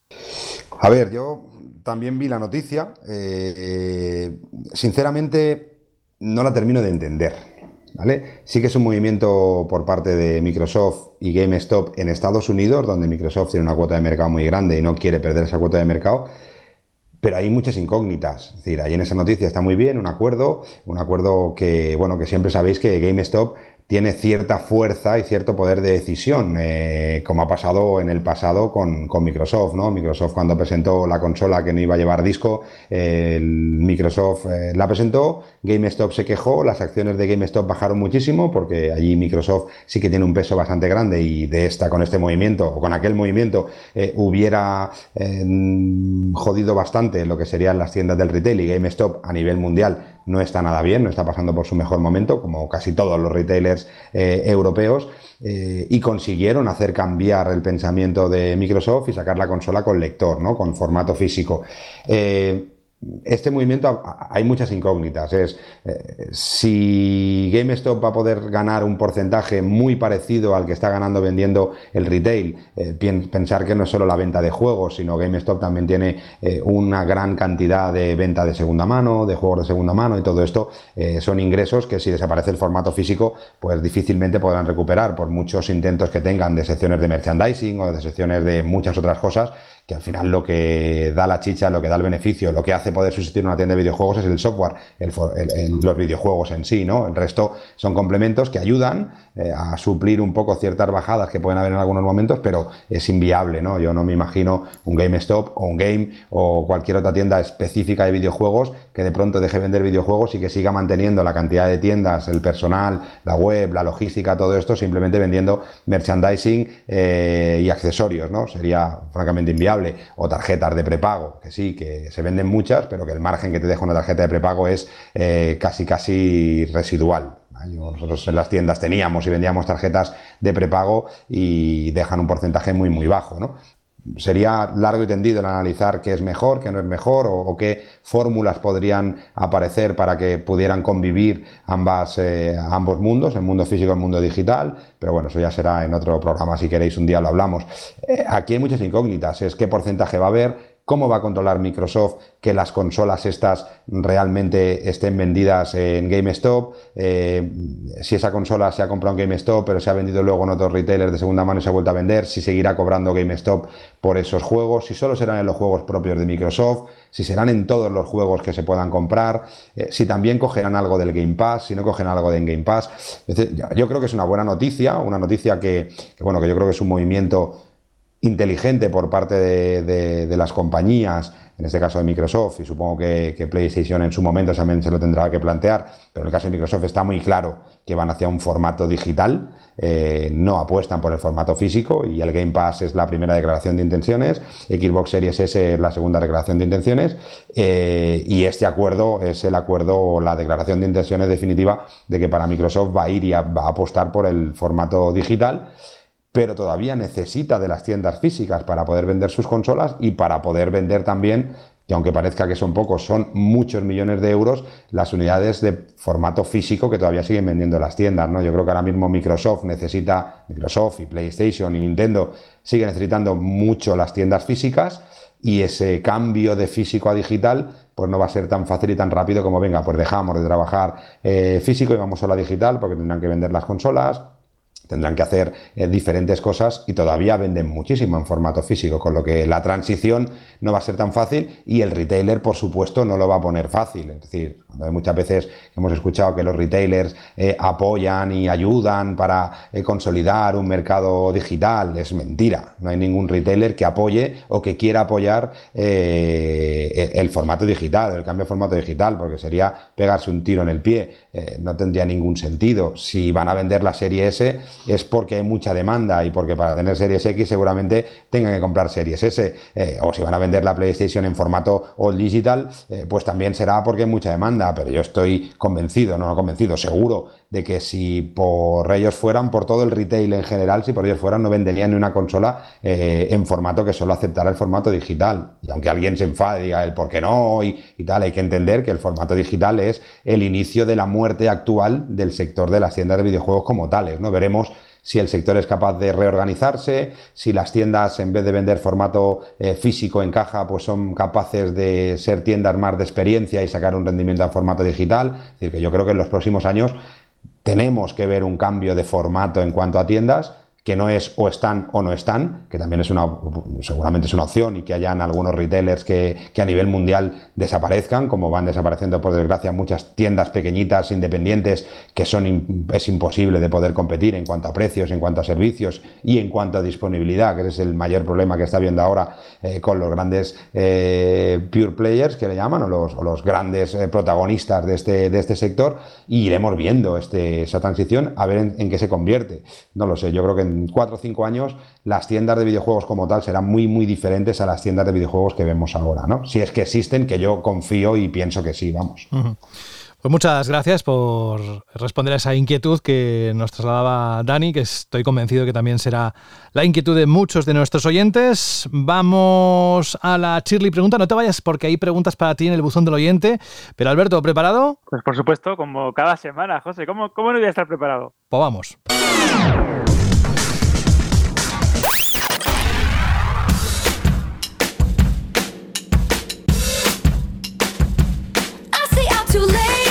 Dijimos, a ver, Que si participáis una semana en audio, no hace falta que lo hagáis la siguiente para dejar espacio. Pues ha habido como la gota de Fairy esta, ¿sabes? Que aquí que desplaza todo lo demás y se ha quedado vacío. Tenemos dos Son audios. Súper obedientes, súper obedientes los oyentes.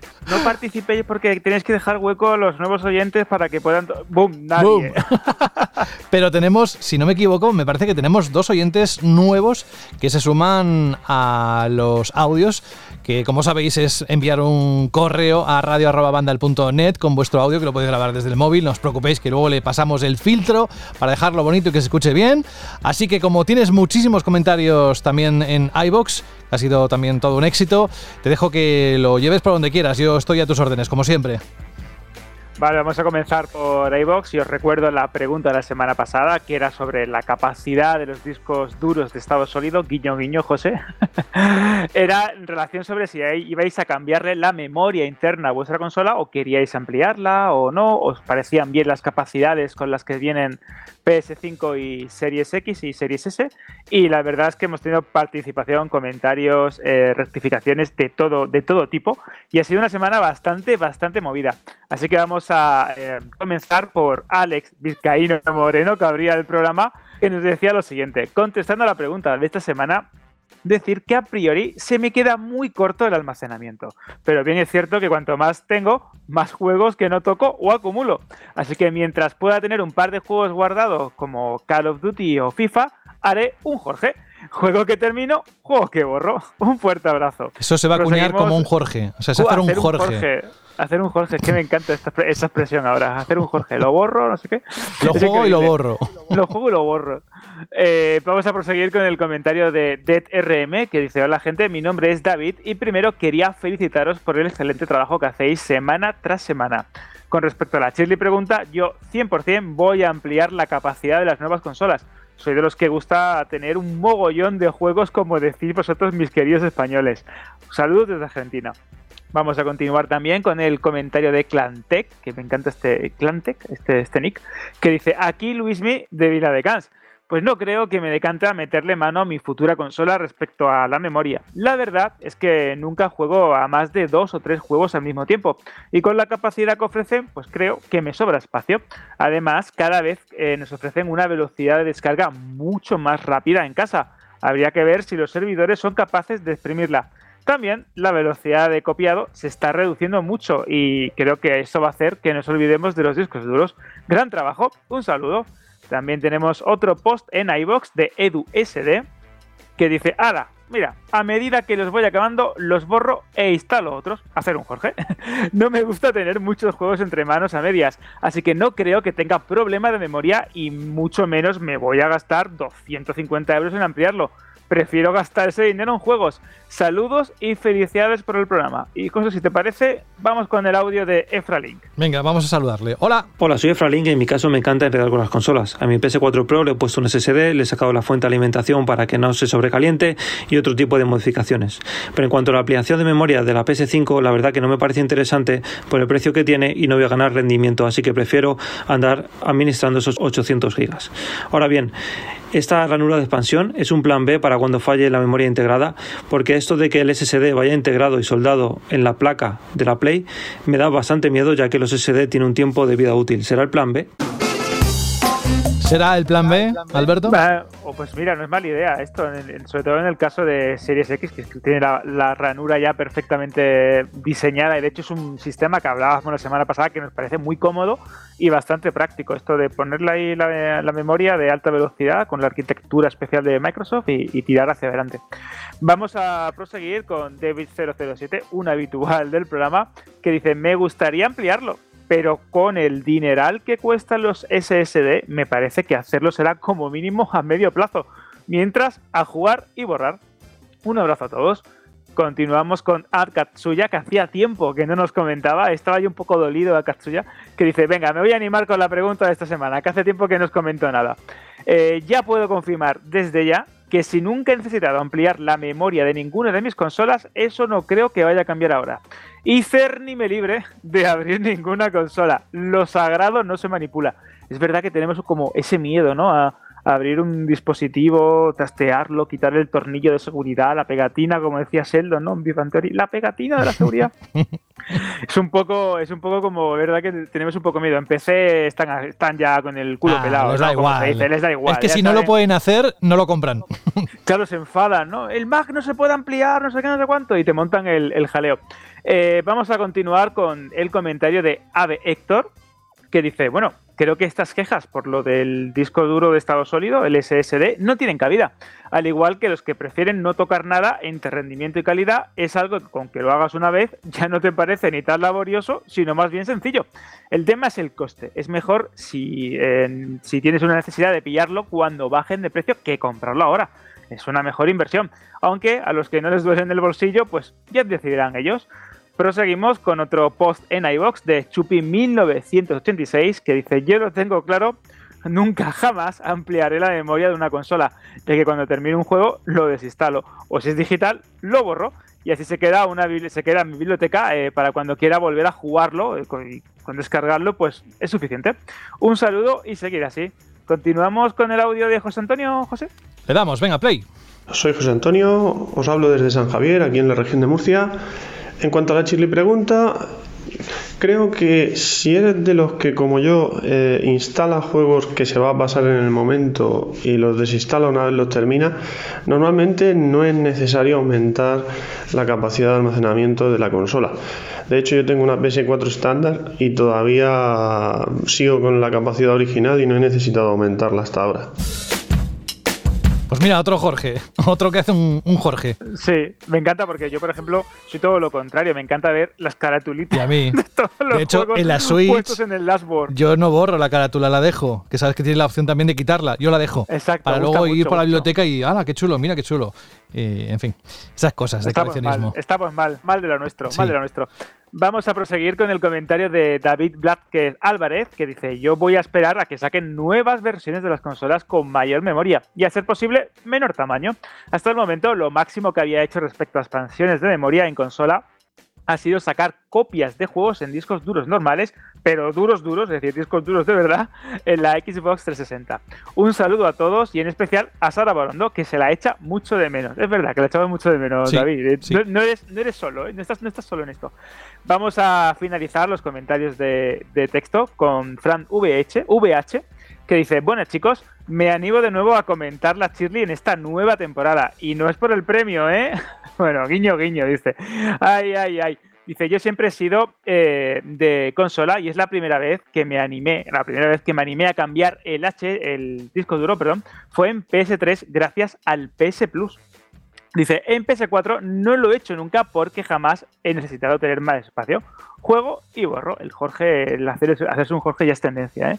PS creo, eh, PS5 creo que se va a quedar bastante corta de almacenamiento, pero igualmente intentaré guardar pues todo lo que pueda mientras pueda. Un fuerte saludo. Y ya pues quiero agradecer a Carlos Martínez Cascales, a Julio y 1985, a Chus Gamer 027, a 3GA3, a, a Povich, a Alberto Guerrero, a José Manuel García, a Nórdico, a Almogávar, a todos los que habéis comentado esta semana y bueno, que comentáis semana tras semana. Porque no os preocupéis que os estoy apuntando ahí como Papá Noel, el resto de los niños buenos, para el, el sorteo de los cascos de los auriculares que buenamente Rubén nos ha cedido para sortearlos. Vaya comunidad de seguidores Shirley que tienes, ¿eh? Desde. Son ocho temporadas, pero no sé si empezamos con la Shirley, me parece que no, pero bueno, son unos cuantos años.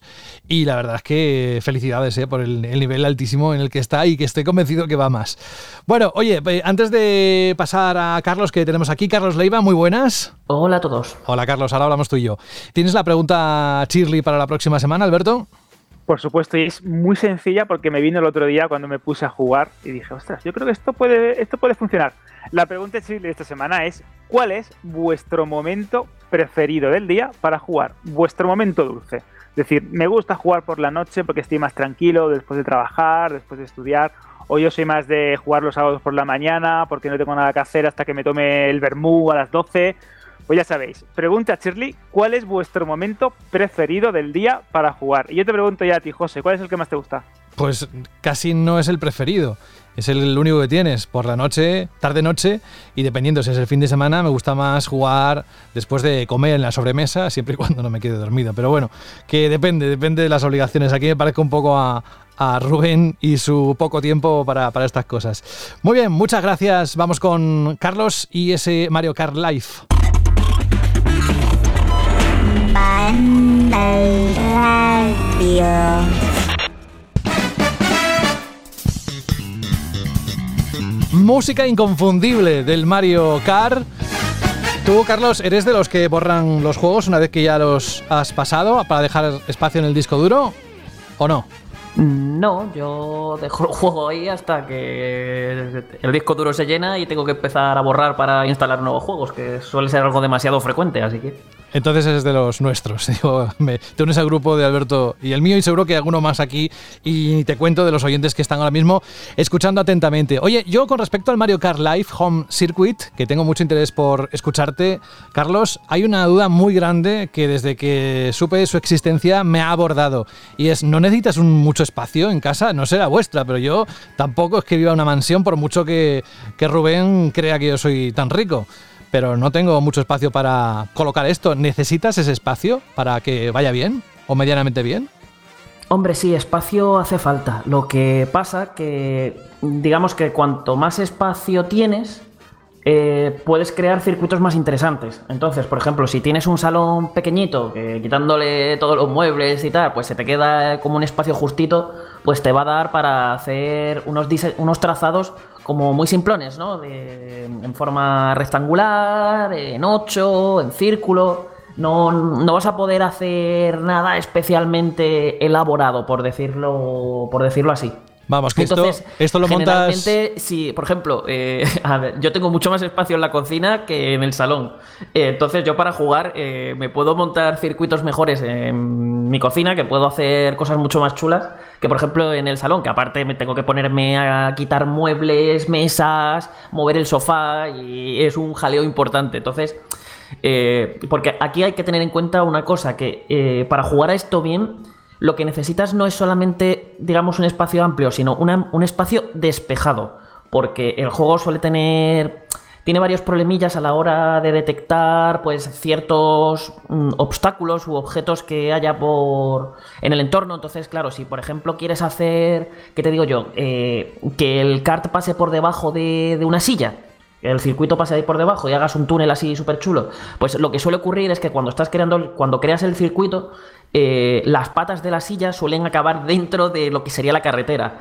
Y eso genera ciertos problemas con algunos objetos. Por ejemplo, los Bilbala que te empiezan a.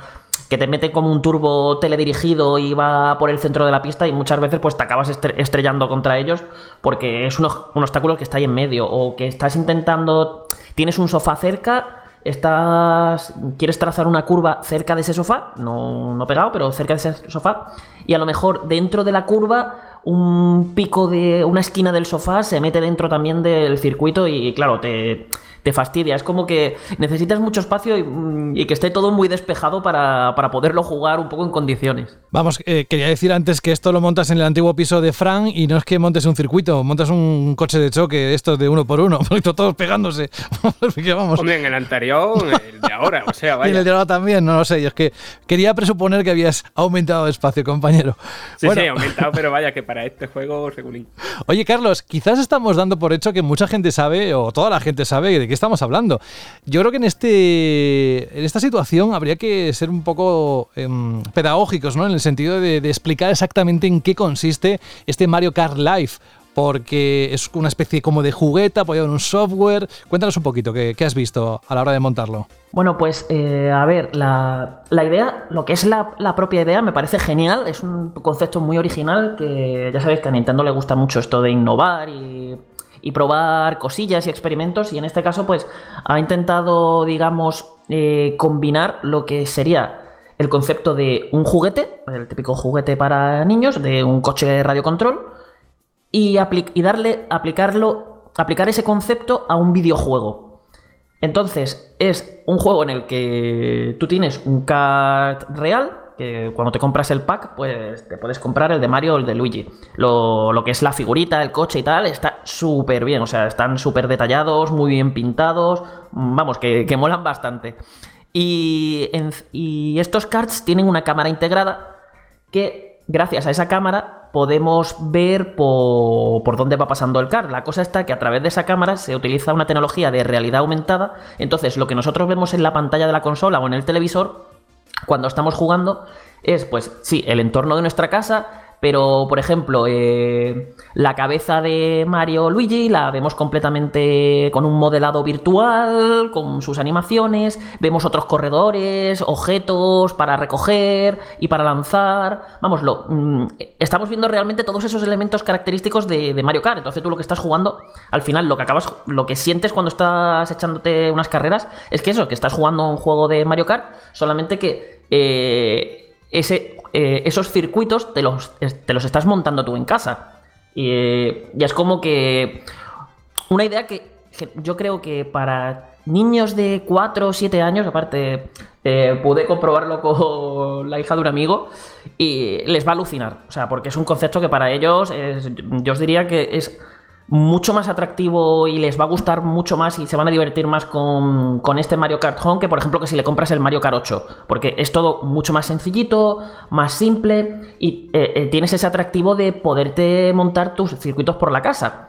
La cosa está en esas limitaciones que hemos hablado un poco al principio, que, que yo cuando anunciaron esto, eh, dejé volar la imaginación, empecé a imaginar locuras por la casa, venga, que si el coche pasa por este pasillo, se va a la cocina, vuelve al salón. Yo me inventaba ahí, pero vamos, yo tenía en la, en la cabeza montado un montón de, de ideas para hacer circuitos caseros. Y la realidad es que está todo muy limitado. Es un juego que está muy limitado y es como que, que te corta las alas, le corta las alas a tu imaginación.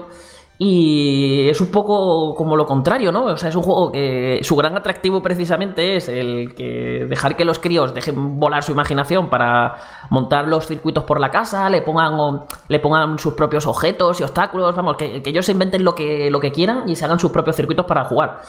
Y te encuentras que, que no para, el juego no para de ponerte pegas para, a la hora de montarlos. Por ejemplo, se supone que el radio de alcance del, de, que tiene el kart eh, respecto a la consola es de unos 5 metros, que dentro de lo que ve, pues mira, no está mal. Pero ¿qué pasa? Que esto va por wifi. Y como va por wifi, a la que hay, por ejemplo, muchos dispositivos conectados a una red wifi en la habitación, como puede ser pues, móviles, consolas, el propio televisor y demás, eh, la señal sufre algunas interferencias. Y te estoy hablando de estar prácticamente al lado del kart y ver cómo la señal wifi eh, sube y baja. Y esto a veces provoca algunas interferencias en- cuando estás jugando. Rollo que a lo mejor veas como el, el trazado del circuito se, se desplaza un poco o que haya un parpadeo en la imagen de la pantalla durante un segundo, que eso suele acabar en- a la velocidad a la que sueles jugar, suele acabar contigo estampándote en algún lado por esa interferencia que ha habido. Que son cosas que, que, bueno, mira, con esto más o menos se puede lidiar, pero que a veces resulta molesto. O sea, cuando el juego va bien, va genial, pero hay veces en las que ocurren estas interferencias aquí por culpa de la señal wifi que fastidian un poco. Luego está el tema de que, claro, las paredes fastidian muchísimo cómo llega la señal. Entonces, eh, olvídate de hacer circuitos a, través de varias habitaciones, que es algo que a mí me ha pasado. O sea, esto es un juego para jugar en interior, es decir, dentro de una casa y en una sola habitación. Yo al menos así es como, digamos, he, he conseguido lo- los resultados más óptimos con él. Y claro, eso ya de entrada, pues mm, como que te, te coarta mucho. O sea, es como, venga, ya me tengo que limitar únicamente a este solo espacio que tengo y a intentar, mm, con lo que haya podido sacar buenamente, intentar montarme un circuito más o menos interesante. Y luego está el tema también de lo que hemos estado hablando de cómo detecta los obstáculos, que es un poco, es molesto, es decir, al final es que no te puedes estar montando circuitos con sillas, eh, mesas o otros, otros elementos caseros o muebles que digamos sean rígidos, porque si no te vas a pegar una de tortas contra ellos, no porque conduzcan mal, sino porque, ya te digo, si hay una curva en la que la mitad de la curva está ocupada por, eh, por el sofá, porque te lo ha detectado así, pues al final tú vas a, ver a, los otros corredores contra los que estás compitiendo que están que van atravesando eso y que los objetos que a lo mejor tú estás usando para impulsarte y tal te van a estampar contra, contra ese obstáculo que hay ahí. Y no estamos hablando de que a lo mejor pones una cajita, la típica cajita o un cubo de juguete que si te estampas contra él da igual porque lo mandas a volar, no. Otro problema, por ejemplo, es que no puedes hacer nada vertical, o sea, tiene que ir todo a ras de suelo. No puedes crear, por ejemplo, una rampita porque entonces va a tener problemas a la hora de detectarlo e incluso, eh, dependiendo de cómo sea la rampa, no, no, tiene que ser muy inclinada, el coche, al coche le falta fuerza para subir por la rampa, entonces es otra limitación más que tienes. Y ya digo, es al final, es un poquito lo que, lo que me ha pasado con, con este juego, que la idea me encanta, eh, e igualmente que eso, que la idea me encanta, pero el... se controla además muy bien. Me sobre todo sorprende eso, porque los controles son prácticamente los mismos que estamos acostumbrados en un Mario Kart, los mismos botones para lanzar objetos, para correr, para hacer una especie de mini derrape. Evidentemente no es un derrape clásico de Mario Kart, pero eh, cumple la misma función de pillarte un mini turbo y, y girar un poquito mejor las curvas. Y todo esto, o sea, es que todo funciona muy bien, pero eso, tenemos el problema que si de la señal wifi, que si el espacio que, que, requiere, que cómo te limita la creatividad, no sé, son al final muchas limitaciones que acaban para mí erosionando esa diversión. Otra cosa ya es lo que digo, que quizá eh, este producto no sea nosotros no seamos el target de este producto al final, porque eh, para nosotros esto se nos va a quedar cortísimo y muy, muy, muy, muy limitado. Pero ya te digo, esto se lo das tú a, un crío de los más pequeños de la casa y de estos que estén empezando a jugar a videojuegos y a descubrirlo y ya os digo que, que van a alucinar con él. Probablemente se vaya a convertir en uno de los juguetes de las navidades.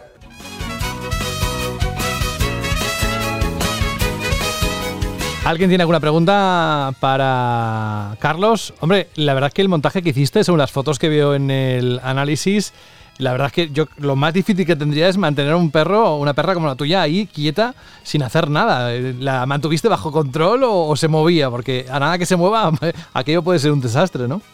Que va, si a la pobrecilla le daba. A veces, claro, te, dan algún objeto, te chocas con algún objeto, eh, o te tiran algo, te hacen o la o hay algún efecto, por ejemplo, que esto no lo he explicado.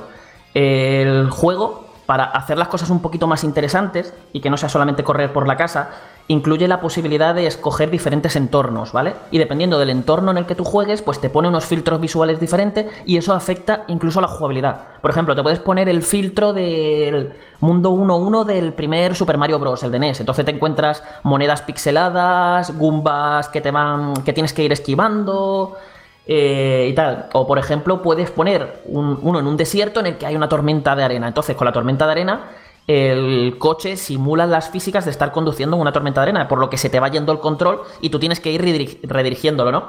Y claro, me pasaba a veces que en circuitos así que tenían cosas raras y costaba un poquito más controlar, eh, el coche se me acababa yendo, me estampaba contra el colchón de la perra, la perra se asustaba y salía por patas como buenamente podía entre, entre todos los cartones.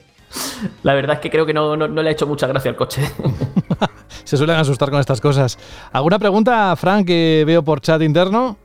Sí, sí, sí. Eh, yo creo que hay una movida que se preguntan todos los padres que le vayan a regalar cualquier cacharro tecnológico así relativamente portátil a su hijo, que Has mencionado antes lo de los posibles choques, tal. ¿Esto cómo de resistente O sea, ¿es un cacharro que se sienta duro y Bastante, bastante. O sea, se nota que han pensado, o sea, que Nintendo ha pensado en que esto va a ser sobre todo un juguete para, niños.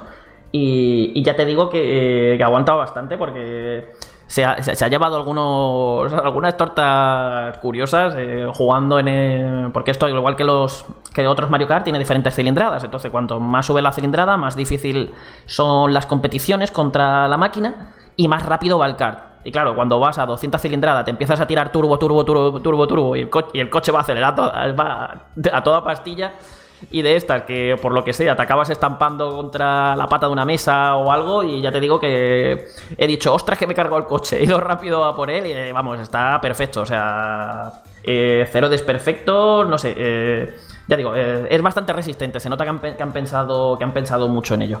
Muy bien, Carlos. Oye, que muchísimas gracias. Esto, como decíamos antes, con lo de la interfaz de la PlayStation 5, que por mucho que contemos de palabra hay que verlo y por tanto yo, más que nunca, con tu permiso, invito a todos los oyentes a que vayan a la página web de Vandal y vean ese análisis que has dejado ahí con más detalles, lo que más eh, positivo has encontrado, lo que no es tan positivo, aunque has hecho un buen resumen aquí.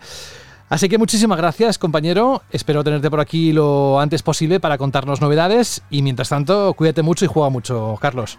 Pero antes de irme, José, que Dime. no lo hemos comentado, que aquí hemos hablado mucho de correr contra la máquina, pero la gente tiene que saber que el juego incluye multijugador, pero es un multijugador local que puede salir por un ojo de la cara, porque si queréis jugar con amigos, que es como al final, dentro de lo que cabe, es como lo más divertido de un Mario Kart, ¿no? Eh, echarte tu- tus carreritas con, con tus amigos. Se puede hasta cuatro jugadores, pero hay un gran pero, y es que cada jugador necesita su propia Switch y su propio eh, kart. Por lo que, haciendo Suma, ¿no? cálculos, eh, puede, a lo mejor para una familia con un par de hermanitos y tal que quieran jugar, puede, puede salirle muy caro eh, el invento este. Pero vamos, al final es como la forma más... Es un poco con- contradictorio, ¿no? Es al final la forma más divertida de jugar, echarte unas carreritas con tus amigos, tus hermanos o lo que sea, y, y tener que, y que tan poca gente vaya realmente a poderlo disfrutar, y más aún con la que está cayendo hoy en día. Queda claro. Gracias, Carlos. Un abrazo y hasta pronto. Venga, hasta luego. Has encontrado Vandal Radio.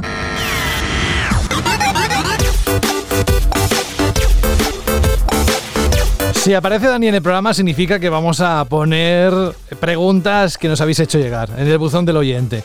Y aparte, porque también puede decir todo lo que dice sobre las consolas, porque anda que no está viviendo como un alma en pena, en el sentido positivo, como todos los demás, estas semanas de sequía hasta que lleguen las nuevas consolas. Dani, pero bueno, lo que sí que no está de secano, todo lo contrario, es el hecho de que hay audios y que además dejamos algunos para la próxima semana o para la próxima edición de El Buzón del Oyente. Así que me parece que como tenemos a Rubén ahora que se tiene que ir, a ver si podemos lanzarle las preguntas que tenemos reservadas para él.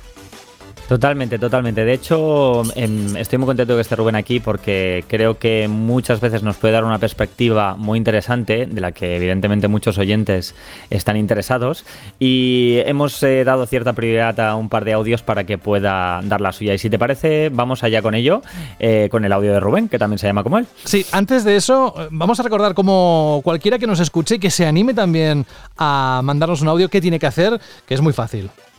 Muy sencillo, eh, nos grabamos un audio con lo que nos queráis decir, sea una duda, sea una idea, sea una opinión, lo que sea. Lo grabáis con el móvil, lo grabáis con el ordenador, como queráis. Y lo enviáis por email a, um, vandal, perdón, radio arroba vandal.net. Ah, te lo pongo difícil, ¿eh? Me lo pones difícil siempre. Es que me pillas ahí, me Lo sé, pillas. lo sé, lo sé. Digo, a ver si se lo he aprendido ahora. bueno, no te Pues sí, preocupes, si no, si no, ya te ayudo yo. Vamos a escuchar el mensaje que hay para Rubén, uno de ellos. Dice así.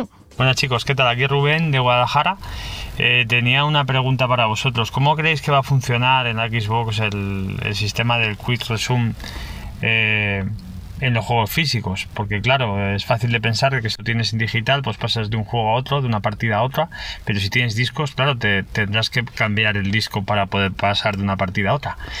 Y simplemente un- una alusión a Rubén, a mi tocayo, me tienes acojonado con el tema de la reserva. Fui el segundo de Guadalajara en reservarla en la tienda Game y me tienes acojonado. Un saludo, chicos. Pues ahí ves como tu tocayo te está diciendo que cuida con lo que dice Rubén. Pues sí, a ver, yo la primera parte de la pregunta poco puedo contestar, porque también es una que, que- cuando vi lo del Quick Resume también eh, quise preguntar yo. Eh, y en la segunda parte, a ver, si fuiste el segundo en reservar en, tu ciudad la consola y has reservado en una página o en una tienda, tanto para ti como para el resto de gente que haya reservado, ¿no? Eh, normalmente los grandes retailers, Game, MediaMark, Amazon, Corte Inglés, Carrefour, eh, eh, tu tienda de videojuegos, Extra Life, todas estas eh, tiendas con cara y ojos tienen bastante claro y bastante cuidado y bastante controlado el tema de las reservas. Si además fuiste el segundo y fuiste en Game, no te preocupes, Rubén, no te asustes. tienes que tenerla, no creo que, que te dejen colgado y si te dejan colgado es que algo raro muy algo muy raro ha pasado, pero pero si eres el segundo en tenerla y es una tienda como Game, no deberías de tener problema por tener la consola en el día de lanzamiento eh, sin ningún tipo de problema. Así que tranquilo, no te comas mucho las uñas y ver disfrutando y haciéndole sitio en el mueble del comedor a tu consola, que la disfrutarás en el momento que Mucho salga sitio. y la pongan a la venta. Exacto, mucho, Mucho sitio. A ver, lo de, lo de Key Resume, pues va a ser tan rápido como lo que tardes de levantarte del sofá, de coger la caja del juego, meter el disco en la consola e iniciarlo. A ver, porque no se puede hacer milagros. Al final van a tener que validar la, que tú tienes ese juego, aunque tú lo tengas instalado, aunque se cree la memoria virtual en el sistema para hacer el, acceso rápido y poder continuar tu partida justo donde la dejaste, pero vas a necesitar meter el disco y comprobar ¿no? que sigues teniendo el juego, a no ser que Microsoft, y esta información no se ha dado, eh, nos sorprenda y de como una especie de, de tiempo, eh, sería una opción eh, que se me ocurre, en plan que solo comprobara la licencia de tus discos cada 10 días o cada 15 días o cada semana y durante una semana no tuvieras que andar metiendo tus discos para comprobar esa licencia, sino que se fiaran de que sigues teniendo el juego y que al menos, bueno, si quieres hacerle ese trapi, pues a los 5 o 7 días eh, haga una comprobación de que tienes el disco y si ya no lo tienes, pues nada, no puedes seguir jugando. Que es- me parece una opción Si no, si no viene viable. Phil Spencer a tu casa y dice, a ver el juego, a ver el juego. y te viene a casa y te, y te borra el juego. ¿Has Así dicho que Phil Spencer o Bud Spencer? Porque a mí me da más miedo el segundo, ¿eh? Pues vale, Spencer te, te da un golpe y te deja, te deja tonto. Hombre, el problema es que si viene Bud Spencer yo me acojonaría porque Vaya. pobre para descansar. Sí, sí. Vamos que. Un apunte rápido, un apunte rápido. Que he hecho el fact-checking aquí mientras hablamos y la verdad es que no hay mucha información, solo un empleado de, de Microsoft, vaya, Jason Ronald, que lo hemos mencionado alguna vez en la noticia de Vandal, le preguntó a un usuario si el Resume funcionaría con discos físicos y la única respuesta fue sí, nada más. O sea, yes. ¿Para qué complicarse, no? Yes. no, que yo sé que nos estamos acercando a Halloween, pero hombre, eh, invocar a Bud Spencer, como no sea que una Ouija, pues va a ser bastante complicado. No te vayas muy lejos, porque también hay otro audio, Rubén, de Antón, ¿verdad, Dani? Que, que quiere saber su opinión. Correcto. A ver, no va dirigido directamente a Rubén, pero yo creo que Rubén va a ser uno de los que nos puede dar más perspectiva de lo que nos pregunta. Vamos allá. Hola chicos de Vandal, me llamo Antón. Eh, me gustaría saber eh, qué opináis sobre la falta de stock de las nuevas tarjetas gráficas RTX, de la Play 5 y de la Serie X y S. Si realmente estas compañías eh, tienen problemas de, de- de crear stock por el coronavirus, si es porque no tenían idea de tanta, que iban a tener tanta demanda, o si por el contrario están jugando a que la gente tenga miedo de quedarse sin ella y va- eh, la compre directamente. Un saludo. Todo tuyo, Rubén, a ver cómo sales de esta. A ver, Antón, ¿cómo te contesto yo? Iker Jiménez de Banda al Radio que ve espectros y espíritus malignos por ahí danzando. Eh, yo creo que pueden ser bastante de las cosas que tú has dicho. Primero, por supuesto, las compañías, ya no solo de videojuegos, sino de tecnología y de muchas otras cosas, han encontrado un gran filón en la creación de necesidad de compra. ¿Cuál es la mayor fórmula de creación de necesidad de compra? Cuando no tienes del todo claro si te la quieres comprar o no. Hacerte ver que o compras rápido y compras ya o te quedas sin, ¿vale? Eso no significa que PlayStation o Microsoft tenga eh, ingentes cantidades de consolas guardadas en sus almacenes para poco a poco irlo haciendo así. La otra parte, la parte más de producción, más de creación. El coronavirus, por supuesto, ha afectado en, lo que sería China como principal país eh, que hace y que ensambla este tipo de productos, a pesar de que se diseñen en muchos otros, otros territorios, casi el 99% de las empresas tecnológicas ensamblan en China, ¿vale? Y muchas otras directamente fabrican, diseñan y todo en China. Eh, el coronavirus ha afectado, ha afectado que en un principio pues que había un parón bastante grande en ese país, con lo que eso también afectó a la industria y, muchos procesos, muchos procedimientos y muchas cosas se retrasaron. Cuando China empezó otra vez a medio funcionar, eh, digo medio funcionar porque sí que hubieron muchísimos problemas y siguen habiendo muchos problemas de captación de personal para las cadenas de montaje, porque no es como aquí, sino hay mucha gente que viene de eh, pueblos mm, de muchísimos miles de kilómetros o de, miles de kilómetros a trabajar en zonas eh, donde son especialistas en este tipo de empresas, como puede ser Shenzhen o Guangdong o Guangzhou, son zonas de China muy espe- específicas donde es eh, gran parte del ensamblaje del producto tecnológico se hace allí, entonces hay falta de personal. y cuando ellos empezaron, hubo la parada en Europa, una parada en Europa y en el mundo. una parada que la tecnología en muchos casos no solo hizo que se frenara la creación o, la fabricación o, las compras en China, eh, y cuando nos dimos cuenta eh, se estaba cambiando todo y necesitábamos más. Entonces yo creo que se junta todo. Eh, el tiempo de antes del coronavirus, la situación de que todo el mundo luego empezó a querer fabricar a saco porque tenían falta de producto, porque no sabían cuándo iba a terminar o no. todo se ha retrasado allí. Lo que antes se fabricaba en 20 días, ahora se fabrica en 60 o 70. por ejemplo, una de las cosas que la gente no entiende y alucina el que te digan que te, que te digan fábrica, como dices a nosotros, que no pueden terminar la producción de ciertas cosas porque no tienen plástico. Hay falta de plástico. O incluso ahora mismo uno de los productos más demandados en China relacionados con la tecnología son las espumas de los auriculares. No hay espumas para auriculares. Las fábricas que se dedican a fabricar la espuma para los auriculares en muchos casos están o sobresaturadas de pedidos y están dando tiempos de entrega entre 15 y 20 veces más tarde que antes, o directamente no tienen la materia prima a los costes que necesitan para poder ser competitivos para poderlas fabricar. Y hasta ese punto, en algo tan sencillo y tan trivial como puede ser, bueno, la espuma de los auriculares, eh, la espuma en general, pero en este caso lo de los auriculares porque lo estamos sufriendo nosotros. Algo tan sencillo como eso, eh, te das cuenta de que puede pararte toda la fabricación de un producto, porque solo con que falte una pieza ya no puedes hacer el producto. Entonces se junta un poco todas esas cosas, ¿no? Es eh, quizá una falta de previsión de demanda, por parte de las compañías, que yo creo que no, que se lo tienen bastante controlado, pero sí que puede haber una parte, eh, y sobre todo falta de materia prima, falta de mano de obra y también, porque no, esa creación de sensación de falta eh, que también influye en estos casos. ¿no? Veremos a ver si es una cosa u otra una vez que pasen las campañas de venta potentes y veamos pues que si las compañías consiguen abastecer el canal de consolas, en este caso de lo que estamos hablando, de consolas o de tarjetas gráficas de manera habitual, pues sí que será más parte marketing que otra cosa, aunque yo creo que en este caso es más falta de materia prima, falta de mano de obra y tiempos de producción muchísimo más largos en, todo lo que es tecnología. ¿Ves cómo tenías que quedarte, hombre? Solo tú puedes dar una respuesta así. Yo no puedo hablar de espumas, al menos a ese nivel.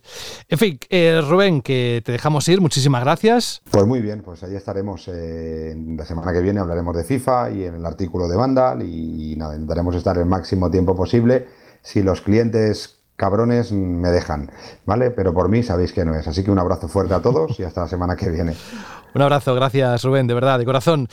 Vamos con el último audio del buzón del oyente que además tiene relación con algo que va a venir dentro de unos días, a pesar de que estaba programado para hoy, pero ya os, hemos explicado al principio lo que ha ocurrido. Dani. Totalmente. De hecho, eh, me gusta mucho porque Nórdico eh, ha comentado justamente el tema, quizás sin saberlo, pero justamente el tema del que íbamos a hablar largo y tendido. Además, eh, le interesa tanto que incluso lo ha escrito en iBox y ahí, por cierto, le he dejado una pequeña respuesta, pero me parece muy interesante que hablemos un poco de lo que se ha planteado, porque estoy segurísimo de que mucha más gente está en su, en su misma situación. Vamos allá. ¿Qué pasa, Salaos? Aquí Nórdico de nuevo y bueno, os quiero dejar un mensaje buzón del oyente en referencia a las televisiones que hablasteis el programa pasado. Y es que es algo que me tiene un poco, siempre me tiene un, poco en vilo y no entiendo muy bien por qué. Vamos a ver, es muy rápido. Yo en mi casa tengo dos teles. En la que juego, que es 1080p, eh, pero es 3D, y la del salón, que es 4K, que no es 3D.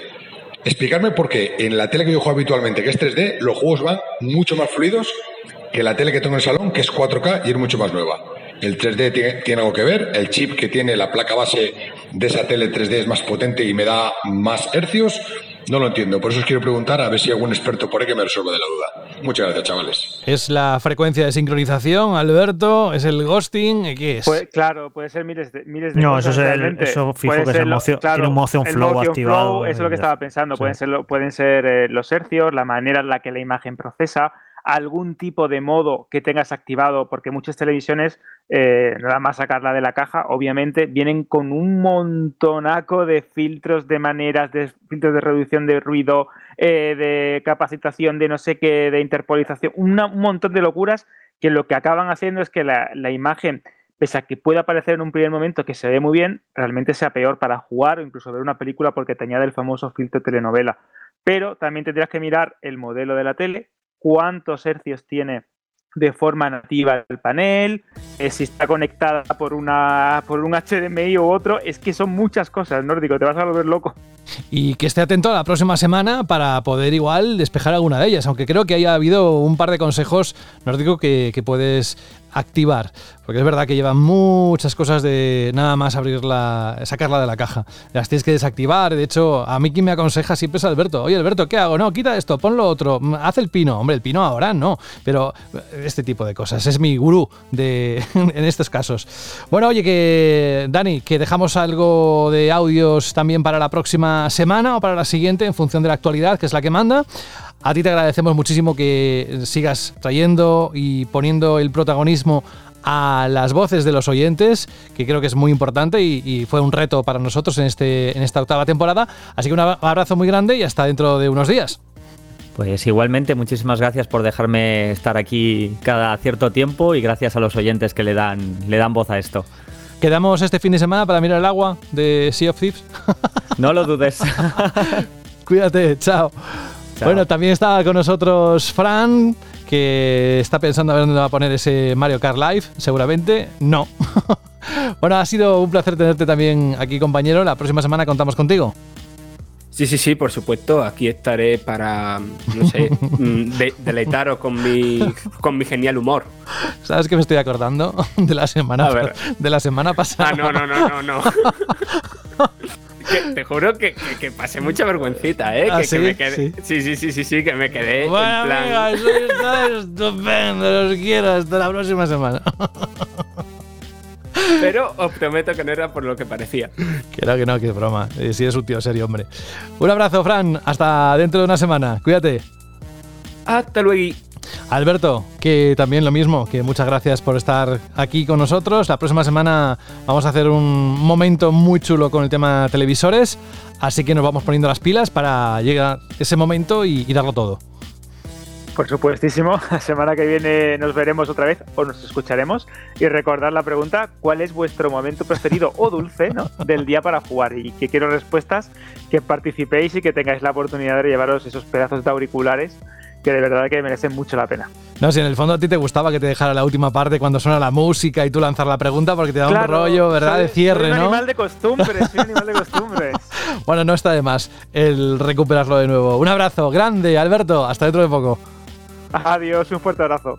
Y Jorge, próxima semana mmm, juegos, no sé si habrá muchos, ya dijiste que este mes no más que fuera demasiado, a uno igual tenemos, con un poco de suerte, pero tú dirás, aumentanos el hype. No, ya lo que hemos hablado, ¿no? El tema este de las teles, que creo que va a estar muy interesante. Y nada de más cositas seguro de las nuevas consolas, porque ya hemos visto que cada semana nos van dejando sí. algunas perlitas. Pues lo dijiste tú, ¿eh? ¿Te acuerdas que lo dijiste? Dice, ya verás como a partir de un momento, cada semana va a hacer Sony para que se hable de su consola. Sí, así que bueno, a ver qué, qué, toca, porque ya se supone que han develado todo, pero yo estoy seguro que alguna cosita por ahí se tienen guardada todavía. Bueno, ya vamos a descubrirlo. Atentos y atentas a Vandal, porque es ahí donde ocurre la magia cada día. Y a ti, Jorge, hasta la próxima semana. Hasta la semana que viene, un saludo.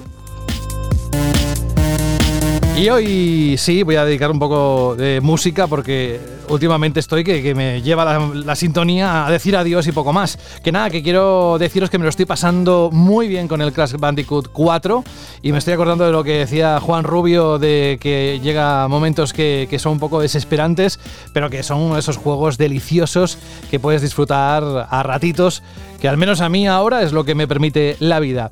La próxima semana estaremos aquí con vosotros. Gracias de nuevo por ese apoyo grande que nos estáis dando semana a semana. Bienvenidos y bienvenidas a aquellos que os hayáis sumado en los últimos días a, eh, Banda el Radio. Y que nada, que saludos de José de la Fuente. Cuidaos mucho, jugad mucho y en nada, estamos aquí.